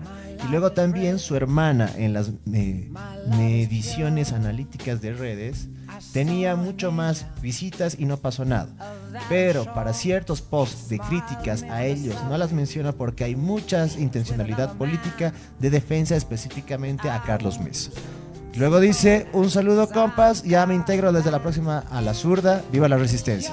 Bueno, esa es una sorpresa también que teníamos, nuestro compañero Oscar Alfaro va a ser parte de la zurda, ya estamos empezando a ampliar el equipo, ya estamos con el compañero Marcos también, que un poco lo van a conocer. Va a ser su especial de la Copa América. Claro, tiene que ser Oh, su especial de la Copa tremendo, América. eh. Lo hemos mandado a hacer unas notitas y a ver, vamos a ver qué ha traído realmente. Tenía que, Brasil. saludar, tenía que saludar pues a la, a la presidenta, ¿no? A la presidenta, claro, Claro. del Senado, pero no pudo llegar. Bueno, Sí. Adrián estuvo la anterior semana aquí, Adrián Salater, la presidenta del Senado, y Marco tiene que mandar una, un saludo, pero bueno, Marco estaba, digamos, ocupado en Brasil y Pero lo demás. mandamos con delay, directamente. Claro, además estaba lejos, no, no podías, estabas en Brasil. No, pero igual le mandamos, ¿verdad? Que Ah, le no hay mandamos el problema. próximo episodio. Bueno, sobre presidente. lo que dice Oscar es cierto, ¿no? Eh, ¿Cómo es posible? ¿Cómo escogen ellos cuál fake van a desmentir, entre comillas, y cuál no? Claro, cuando ¿Bajo son qué criterio? Y ese es un criterio ideológico, ¿no? Es como el bar, o sea, eso parecería que el bar en fútbol, ¿no? Parece que Bolivia verifique, chequea Bolivia, van a hacer el bar. Y ahora van a decir que es la verdad y que es no, digamos, y van a empezar así a manipular. Pero en imagínense. realidad solo cobran penales para Argentina o Brasil, Claro. digamos. Claro, Exactamente. ya se pasa horrible, hermano. Pero va, ahora vamos a ver, nosotros vamos a crear el bar Bolivia y vamos a hacer lo mismo que ellos hacen y lo vamos a hacer mejor. No, y esto también va en línea de lo que decíamos, ¿no? Los columnistas de Página 7, como Diego A. Julia Fortún, son ahora voceros o parte de Comunidad Ciudadana, y otros que se van al Bolivia Verifica y Chequea Bolivia. O sea, Claro. Vemos ahí que hay una repartición y una construcción de una estrategia comunicacional y mediática para atacar justamente a los medios independientes, ¿no? Sí, es, es acallar, es acallar unas voces y bueno, obviamente usufructuar con las personas. Mira, aquí el Juanjo hace otra. Bolivia Verifique y Chequea Bolivia trabajan con pasantes de la Universidad Católica de Bolivia, de los propios alumnos del señor Carlos Mesa, de eh, Raúl Peñaranda, de Agustín Echalar y otros col- columnistas de Página Miente, se refiere a Página 7.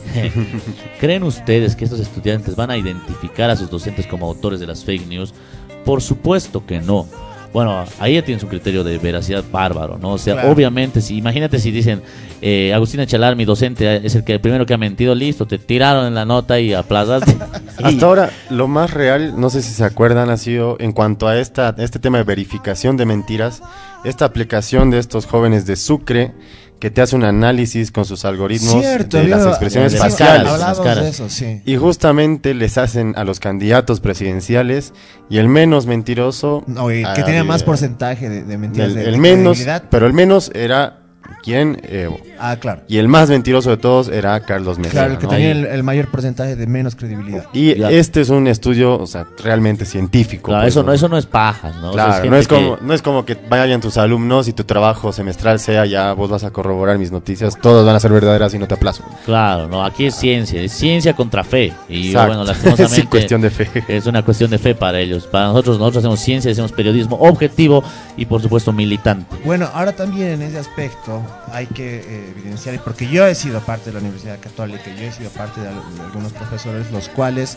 tienen una metodología que jamás te van a hablar, que luego te, te van a mencionar al final de cuentas, que es la escuela pulitzeriana, la escuela del amarillismo, Claro. y es la más importante de todas dentro de algunos profesores y eso es lo preocupante porque ese tipo de escuelas están enseñadas, esas escuelas donde el sensacionalismo, la sangre y el sexo, las tres S sociales, son las que se manejan justamente para crear ese tipo de noticias que no tenemos recientemente, tenemos un historial grande, por ejemplo, de Bolivia de una Bolivia que se mantiene a partir de esas- ese tipo de noticias. La noticia de la atropellaron sin motivo o le tiró tres puñaladas en- de borracho, por ejemplo, que no tiene eh, una nada de seriedad, sino de que le dan más al morbo posible de la sociedad para ocultar noticias que recién, o sea, que tienen importancia, ¿no? Claro. Entonces, va por ese lado también en lo que pasa. Yo he sido alumno de la Universidad Católica, no lo voy a negar jamás.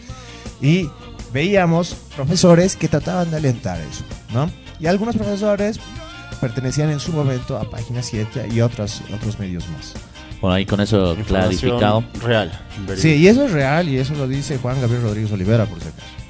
Bueno, volviendo a la parte de la alcaldía, que es nuestro tema central, digamos, eh, estábamos repasando cómo las mentiras del, del alcalde en relación a supu- los supuestos atentados en Alpacoma, ¿no? Que ha sido descarado. ¿Cómo- ha cómo- sido ha sido ¿Cómo, descarado. cómo puedes llegar a decir que ha habido atentado? Hoy día el concejal Silva decía en un medio de información, no recuerdo en cuál, eh, obviamente eh, similares cosas a nosotros, pero él aumentaba una cosa muy interesante que era la campaña política. Eh, si el señor alcalde Luis Revilla quiere estar en el, eh, en el legislativo la siguiente gestión con Comunidad Ciudadana, tiene solamente hasta el 20 de julio para renunciar. Entonces, ¿En serio? ya tendría que renunciar a la alcaldía si es que en efecto quiere. Ya se está, el tiempo se está acabando. Tiene tres semanas. Y Oye, yo- pero eso es notición. eso no tiene, sí, Si quieres ser si parte. quiere ser parte. O sea, yo creo, Realmente, si renuncia ahora, nos vamos a dar cuenta que él quiere claro, y ahí obviamente la alcaldesa caería, bueno, no sé cómo es, el- tendría que caería en la, en la presidenta, presidenta del presidente del consejo. consejo. No, el Consejo Municipal elige un, un alcalde de transición. A un ¿no? interino. Ah, ya. Que Entonces, va a durar todo el proceso electoral hasta que se acabe el, acaba el periodo que tiene, el, tiene Solvo. ¿no? Lo que pasó con Omar Rocha en su momento. Exacto, sí. Entonces- Solo que este periodo va a ser más largo, ¿no? De julio hasta, Hasta febrero, mayo, que es la posesión. vez casi un, Es casi un año. casi Casi un un año año. de nuevo alcalde. Uy, grave eso para la alcaldía.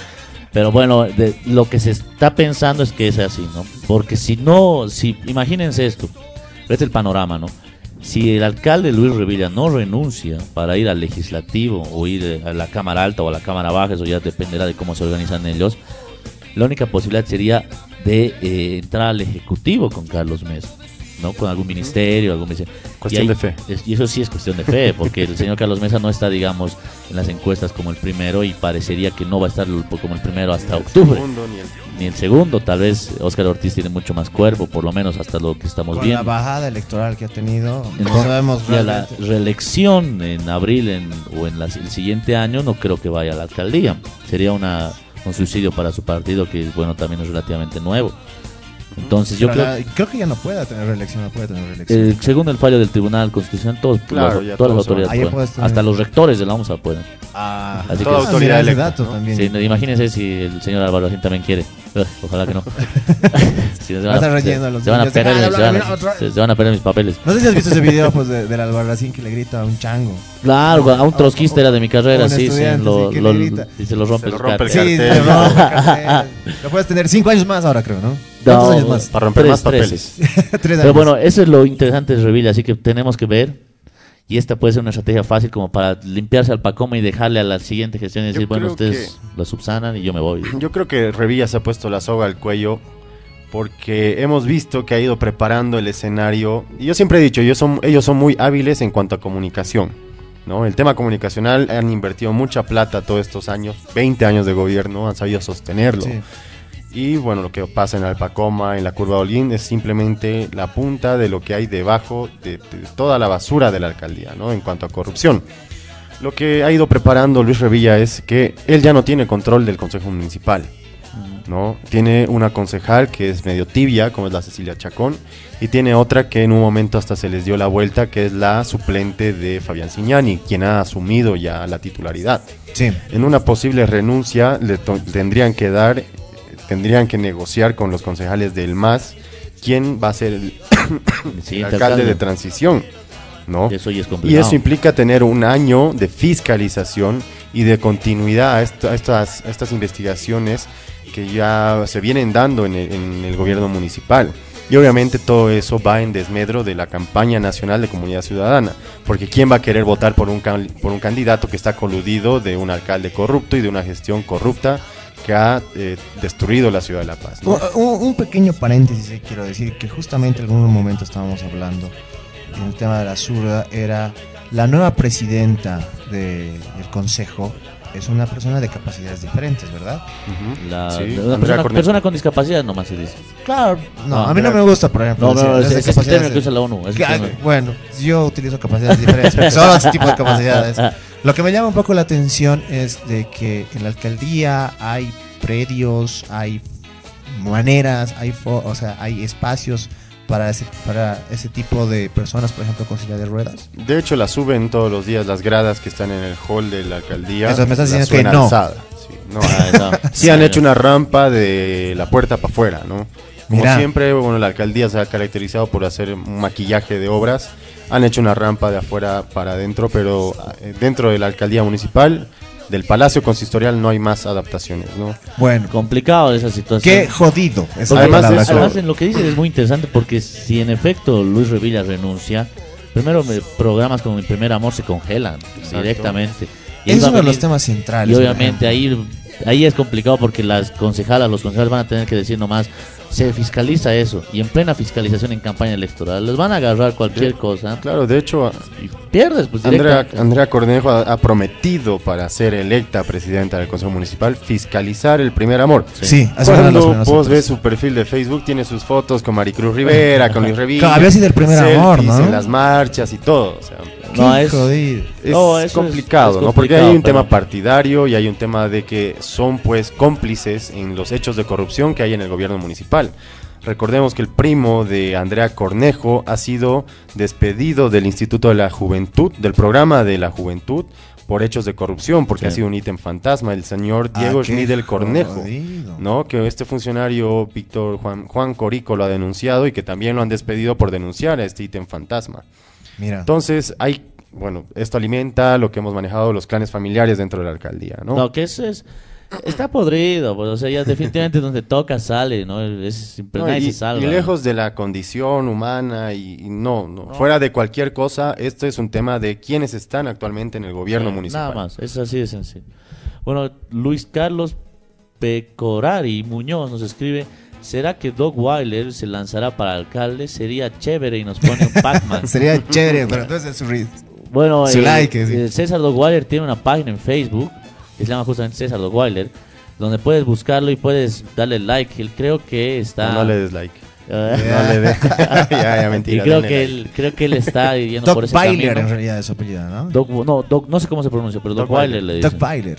Tendría que ser. Pero bueno, ahí está César, entonces tú lo puedes buscar y bueno, y le puedes preguntar también, él es un hombre que habla constantemente con la gente, entonces le puedes preguntar si tiene entre sus planes ir a ser alcalde o bueno, o quedarse como gerente de la empresa. Pero mira, se esa, viene proyectando, esa- esa ¿no? pregunta es una buena pregunta porque nos, eh, nos lleva a las próximas elecciones y decir quién va a ser el próximo alcalde. ¿A quién necesita la claro, paz? a quién necesita la paz.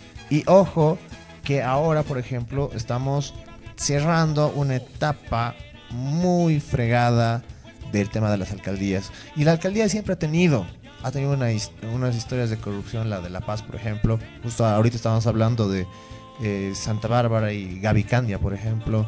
Estábamos hablando de McLean, por ejemplo, en algún momento. Y ahora estamos hablando de Revilla. Entonces, realmente es un bastión, es un lugar que hay que tener una seriedad posible y a mí me da miedo cuando sea el último día de esta gestión, porque en ese último día, además que todas las ratas van a salir y se van a esparcir por todo lado, los documentos, la información. Y y- gas- y mil gastos, cosas- gastos cosas reservados más. dos va a ser. van a- Claro, y eso va a ser terrible. Yo creo que vamos a tener que agarrar a esas personas y sacarlas realmente desnudas para que no saquen ningún documento de lo que está yendo ahí, o sea, lo que, que está dentro acá. Exacto, la Porque, misma ciudad. ojo, Siñani, había una foto de Siñani llevando maletas, Cajas de documentación. documentos. Exactamente. Entonces ya tenemos pues ese tipo de historias y antecedentes, los cuales nos demuestran el tipo de gestión que estamos teniendo ahora. Sí, y bueno, lo más lamentable va a ser cómo queda la ciudad. Se está cayendo en cada rincón de nuestra ciudad, lamentablemente, a pedazos. Hay zonas de riesgo donde hay deslizamientos constantemente. Esta misma zona de obrajes, tú estás eh, viviendo, Gabriel, una, un tema de riesgo en tu zona, en tu casa. Entonces, es la, realmente la- ya la conclusión de 20 años de falta de atención en temas primordiales para la ciudad. Y esto va para los que quieran ser candidatos a la alcaldía. El, señor César Dogbailer, el Omar Rocha y otros que puedan presentarles. Si quieren ser alcaldes de La Paz, tiene que haber un tema de justicia con los paseños, ¿no? Una redistribución correcta de lo que es el presupuesto operativo anual, el presupuesto vecinal, el tema de programas de riesgo, atención y prevención de riesgos. Es increíble que La Paz no tenga un plan de contingencia para riesgos, para el tema de la basura y se estén encargando de atender emergencias en vez de prevenirlas, ¿no?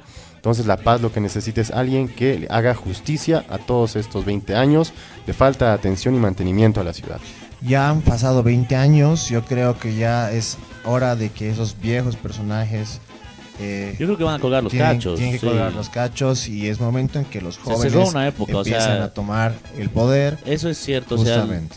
tienen que darse cuenta Soul Boys y MSM o, o que son lo mismo prácticamente que se acabó su época, o sea, ya 20 años terminó porque no solo sus cuadros nuevos se ven mezclados en estos, eh, estas cosas de corrupción, como se mencionó a la presidenta del consejo, sino, bueno, el flamante presidente del consejo, sino también a todos los cuadros viejos desde Siñanis y otros y compañía que obviamente ya se demostró nomás que no eran los grandes gestores públicos que tanto manejaban y hacían bien las cosas, sino que en efecto hicieron mucho daño a la ciudad de La Paz Mira, y bueno, yo me acuerdo una respuesta que le hizo Samuel Doria Medina a justamente a Revilla, hace mucho tiempo atrás, que le decía, ¿tú cómo vas a estar criticando al gobierno de sus 13 años, por ejemplo, de gestión, cuando tú estás 20 años de gestión? Y es verdad, el señor Revilla tiene 20 años, no como alcalde obviamente, pero trabajando dentro de la alcaldía, ¿no? Entonces, miren ese nivel de personas, miren esos niveles de equipos que tenemos. Ahorita ya estamos en una crisis, no por nada, justamente en este último deslizamiento que estaban hablando de la parte de San Jorge, San Jorge Cantutani, no me acuerdo muy bien esa parte, la directora del equipo de comunicación decidió renunciar.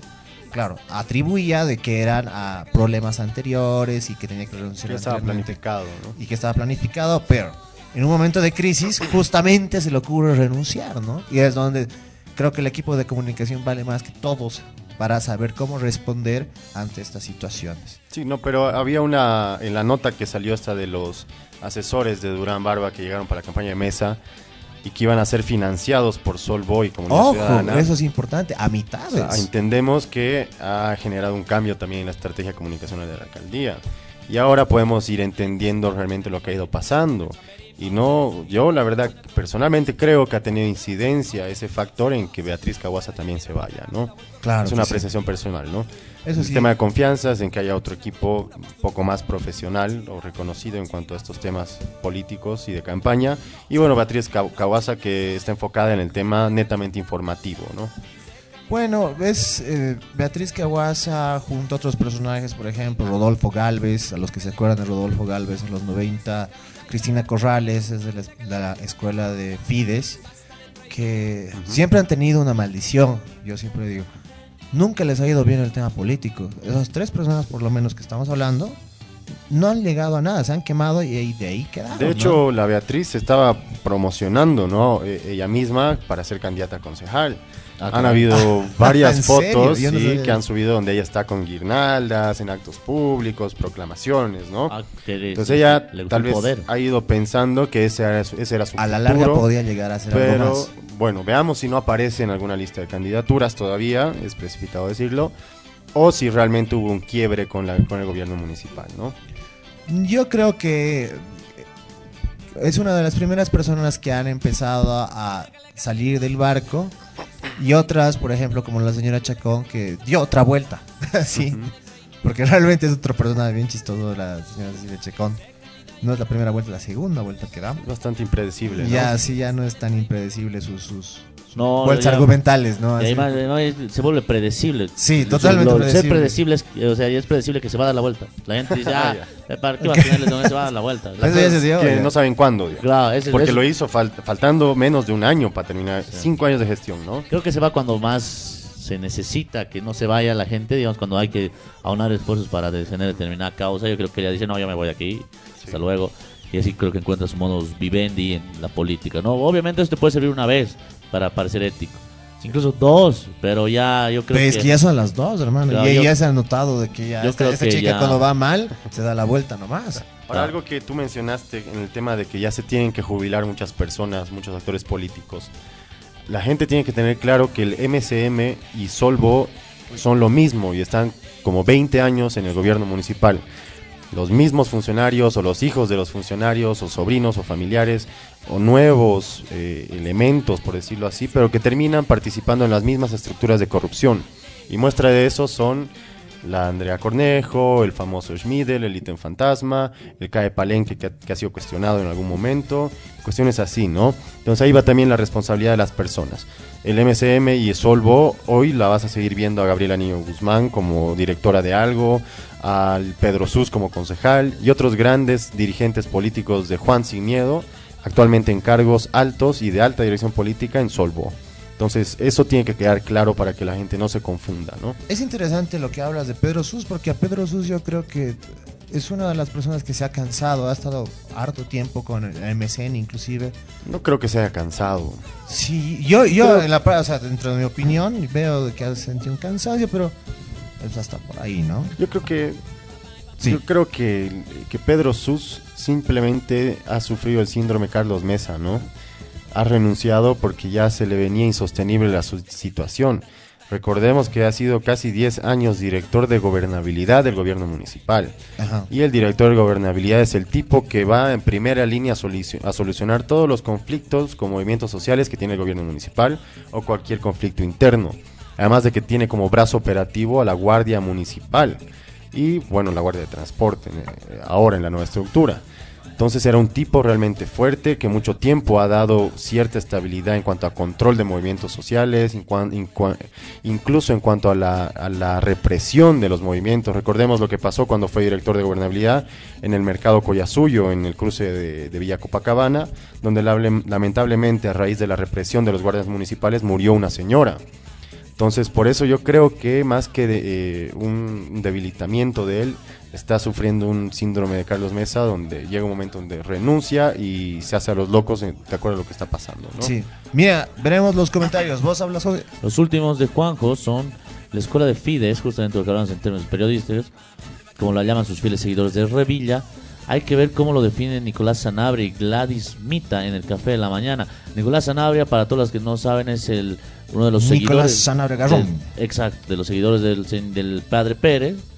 Y que siempre habla de economía, pero no tiene, en mi Y particular justamente forma, es profesora de ningún- Beatriz, es profesor, perdón, de Beatriz Claro, Cabaza, fue- pues. estuvieron mucho tiempo juntos también antes de que Beatriz dé un paso al costado y bueno se vaya a la alcaldía con el alcalde de Revilla. Claro que sí. Bueno, después Juanjo dice, después de tantos años, el liberalismo centrista, paseño encarnado en MSM Solvos, se está quedando sin sus figuras. Bueno, sí es... Es cierto, ya es una Eso, generación. ya, eso ya pues. para el análisis político da mucho, ¿no? Hay una generación que de dirigentes que están y en lo último, algunos ya eh, presos, otros están, digamos, retirándose de la política y bueno, otros también se ha demostrado que su eh, un agotamiento en la forma de hacer política del MSM, ¿no? Y, eso, y esto salpica incluso a las nuevas figuras, ¿no? Claro. Porque se, se vienen como, se presentan como nuevos líderes o nuevas promesas de la política paseña, pero terminan siendo parte de estas redes de corrupción. Entonces el MSM Solvo no solo va a jubilar a estas generaciones, sino también a sus nuevos cuadros. Claro, Y los pocos nuevos que tienen, porque Exacto. sus juventudes han migrado todas y ahora son eh, mi- juventud de comunidad ciudadana, ya han quedado muertos. Exacto. Y no solo ahora de comunidad ciudadana, sino que ya están empezando a abrir eh, otros frentes, por ejemplo, y otros grupos ciudadanos. En realidad, El Venceremos, si no me equivoco, Claro, que hay, Venceremos, que incluso busca re- reciclar viejos funcionarios exactamente, del, y del es- son viejas figuras Sí, con otro venceremos en nombre. el alto, vi harto. Sí, ¿no? y, y ellos están Ojo, aliados un, con un de símbolo que a mí me llamó mucho la atención, los de Venceremos, porque para mí parece una espástica a ratos. Ah, Ya. su Sí. símbolo ese hombrecito Sí, sí. corriendo. Es un así, ¿no hombrecito es? corriendo, Así, pero- no- no- Pero si tiene lo ven un logo bien, de esvástica, así. como parecía que- así, parece que no Sí. les han dicho que es. el- sí, sí, algo, algo, algo ser interesante. Van a ser la- que me la llamó mucho la atención. La raza pico verde va a dominar la paz. Pero es importante de que ahora los jóvenes, hay nuevos jóvenes de que tienen que estar eh, ahora en la alcaldía, tienen que ver nuevas imágenes, tienen que ver una nueva generación, exactamente. Tiene que ver una frescura y tiene que tener una paciencia grande porque el primer eh, gran eh, problema o el, gran no sé cómo decirlo, yo lo digo como problema nomás, va a ser esto de la, esta alcaldía eh, eh, en la crisis que tenían ahora y cómo han sabido manejarla y van a tener que descubrir, tal vez van a descubrir muchas cosas más de esos problemas, esas mafias como hablábamos en un momento. Mucha, porque no se olviden, el tema katanas, una persona que tenía que hablar moría Dos una días antes, así, o sea, de película realmente. esa- Mira, hoy leía, hoy he leído esta encuesta de Millennials, unos cuadros interesantes de Idea Internacional, donde en uno de ellos mencionaba, es una encuesta a jóvenes de 16, de 18 a 29 años. Y en una pregunta les, que les hacen decía en qué nivel de, eh, de gobierno les gustaría participar en política. Nivel, eh, nivel nacional, departamental o local. Y más del 50% decía que quería participar en el nivel local. Entonces, esto te demuestra el cambio de que la juventud ahora está interesada en los problemas cotidianos que sufren a partir de salir de su casa, ¿no? Qué interesante, El tema de las vías, de sus plazas, de sus parques, todo lo que implica el nivel local. Entonces, hay que considerar también de que puede ser el momento de que haya iniciativa joven y una refres o sea, un- que se refresque el escenario político de los gobiernos municipales. ¿no? Y eso es súper lindo por una razón. Creo que nuestra generación ha sido una generación que nos decían que hablar de política era hablar de una mala palabra. Sí, exacto. una mala palabra, ¿no? Y re- no se daban cuenta que en realidad ir a comprar tu pancito en la mañana era un acto político que seguía distintos, digamos, seguimientos y cánones de lo económico y demás, por ejemplo, pero seguía siendo un acto político. Si la caserita, por ejemplo, que vende pan y hace fila, la gente, agarran dos personas y la golpean, por ejemplo, se mueven, las, la- inclusive los vecinos pueden hacer un mitin político ahí defendiendo la caserita, cosa que muchas veces Reclamar- pasa en algunos barrios. Reclamar Pero tu eso es cambio política. a la, a la casera de la tienda ya es un acto político. ¿no? Exactamente. Básicamente, todos hacemos política. Y me parece bien ese aspecto porque creo que para empezar a hablar de política tenemos que empezar a hablar siempre de lo primero que nos llama la atención, lo primero que tenemos alrededor nuestro, que es como les digo, el pancito, el vecino, el agua, el alcantarillado, que son cosas importantes. Y ojo que son cosas importantes porque en Argentina, hace unas dos semanas atrás, veíamos a una marcha de niños pidiendo que no se les corte el agua potable. Acá tenemos, por ejemplo, por suerte tenemos el derecho del agua potable para, para Bolivia, ¿no? Pero son cosas que tienen que estar pues atentas y los jóvenes y nosotros los jóvenes tenemos que estar pues dispuestos a hablar del tema de la política sin creer que es una mala palabra. Juanjo está participando Cuando junto a nuevamente nosotros. Está on fire el Juan. A esta generación del MC Solvo le va a suceder como a sus hijos, los activistas Le animalistas. van a suceder como sus a- hijos. lo van a su- suceder, perdón, como sus hijos. Los activistas animalistas, las feministas burguesas como estilo Mi Primer Amor y los ecofascistas que creen que no quemar en San Juan te dis- distingue como un gran intelectual. Ojo con esos grupos. Yo difiero Bueno, en lo último que dice de los que creen que no quemar en San Los Juan. ecofascistas. Muestra de eso es lo que pasó ayer. Eh, Ha habido una este año más que los anteriores años una campaña pobre en cuanto a la prevención de, de fogatas Miserable. y de quema de, de cualquier cosa en, en San Juan. Producto de eso ha sido el cielo que hemos visto esta mañana, el- la cantidad de contaminación. Y bueno, de 190 casos que han denunciado, solo dos han sancionado, y esto es información que ha hecho la secretaria de, de Medio Ambiente de la alcaldía. De 120 casos, dos. En el Alto han hecho operativos, los del gobierno municipal del Alto han encontrado más de 620 fogatas y han sancionado a casi la mitad de las personas que han hecho fogatas. Una gran diferencia entre gobiernos municipales que viven lado a lado, ¿no? Y bueno, lamentablemente La Paz aportando a la contaminación de nuestro medio ambiente. A falta Eh, de campañas de Ahí, prevención. ahí ¿no? había algo interesante por página 7, perdón que te corte. Justamente ayer en la noche de que se quemó un cerro Ujú, sí. y se atribuía de que no era de La Paz, sino de que justamente página 7 decía de que era de mun- pero absurdo, ¿no? Absurdo entrar en esos detalles cuando un incendio es un incendio y el Sí. San Juan se Claro. lo Sí, celebra a me parece chistoso cómo trataban de defender a Rubilla. Y si pasaba algo, iban a decir, ah, el gobierno municipal de Achocaya no atendió bien ese incendio. ¿no? Además de lanzar una dinamita justamente a, a la, a la parte de, de- de- de la basura y demás, ah, queman un, un cerro. Es, sí es descarado lo que Sí, Alejandra. Salinas dice, no se Saludos, olviden Ale. que con la excusa de la libertad de expresión y ejercer política, existe toda una clase posera que son activistas desde la comodidad de sus redes sociales. Obviamente, Una cosa muy cierta. Sí. Ale, muchas gracias. Un Buenísimo saludo. comentario. Los activistas de escritorio, ¿no? Claro, los, los que te piden no usen bombilla por en, en Burger King, pero mientras tanto ellos, eh, bueno, No, ¿Sabes qué? Yo creo que se consumen- refiere un poquito al tema de lo que hablábamos anteriormente, ¿no? De, eh, está mal lo que estás escribiendo. Una noticia que realmente está escrito mal. Ah, estás violando mi libertad de expresión. Estás coartando mi libertad de expresión y demás cosas.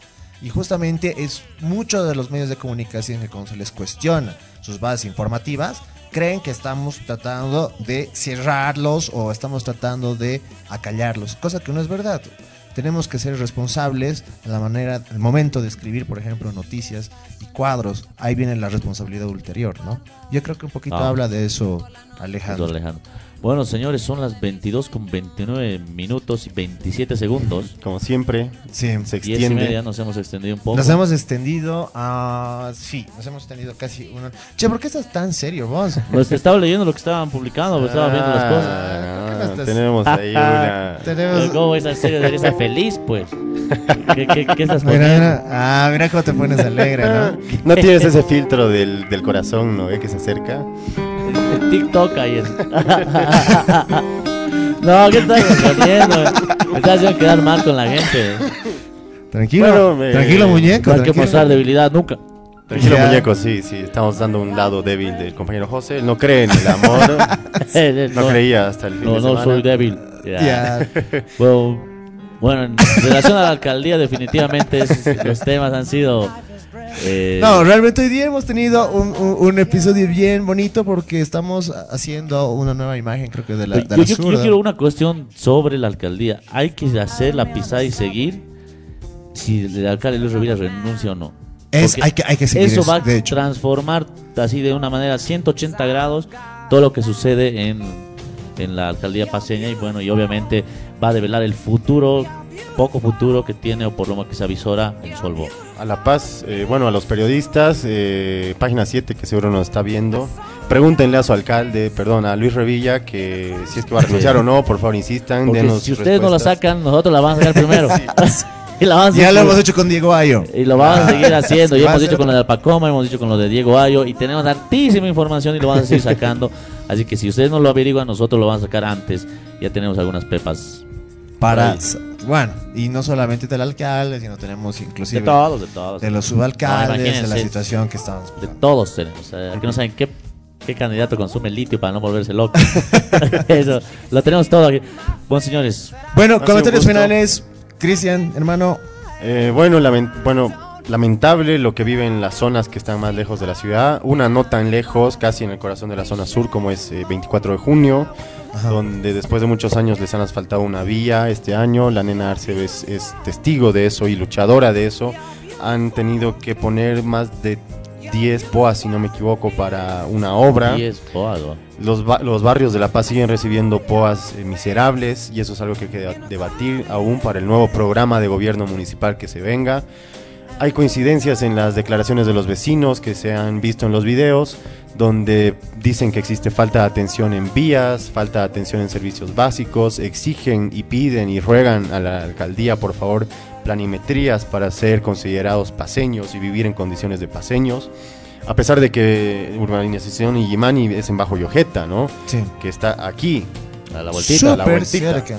Entonces, esos son temas que hay que seguir analizando, seguir debatiendo y por supuesto hay que seguir abriendo el espacio a otras zonas, en otras laderas, donde puedan comentar y explicar lo que está pasando en esas zonas, ¿no?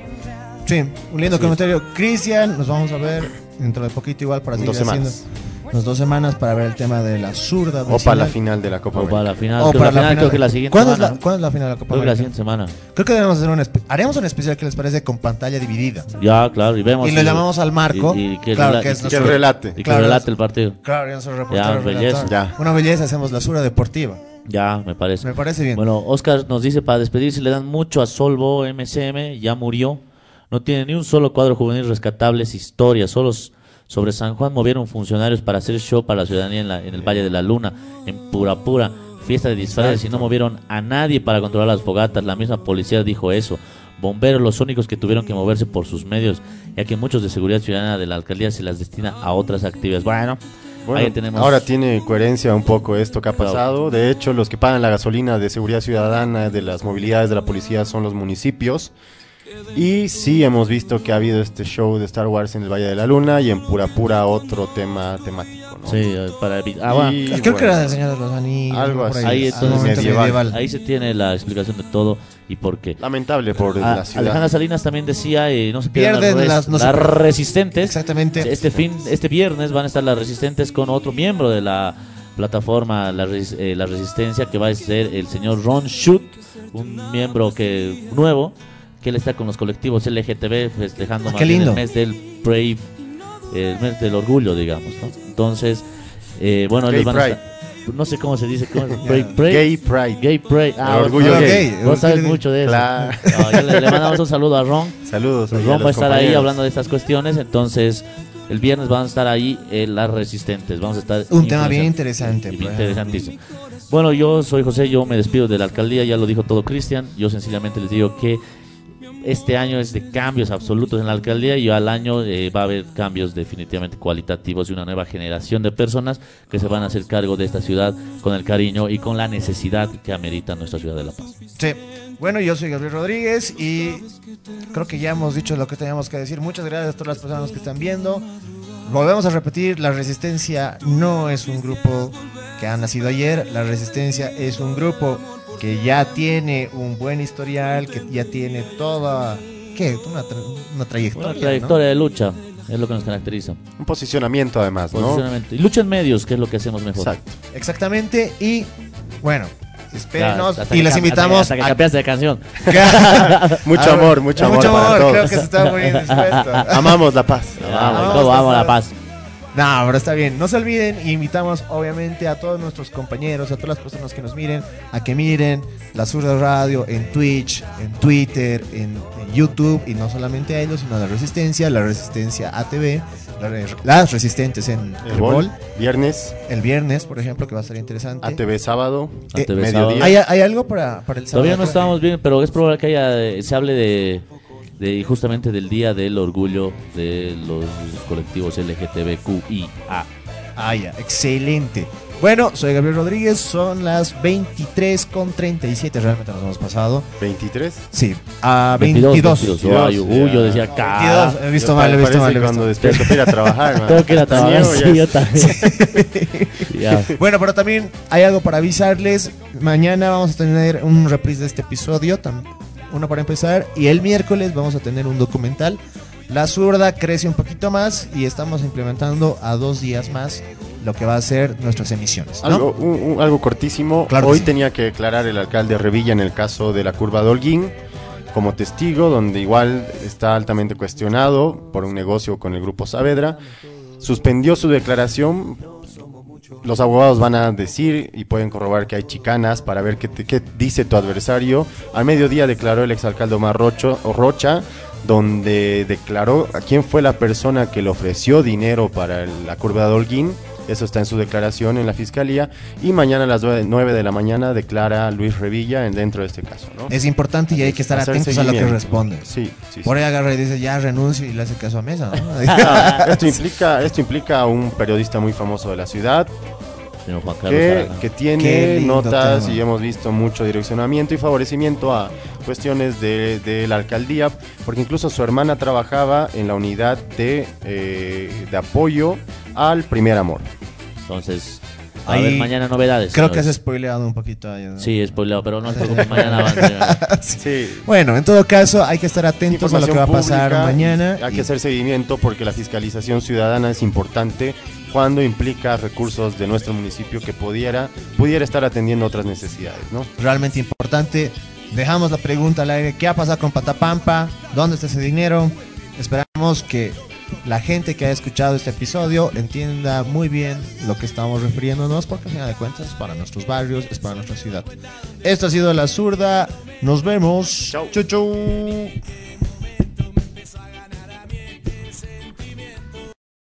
de dos locos que se animaron a hacer un programa en redes sociales.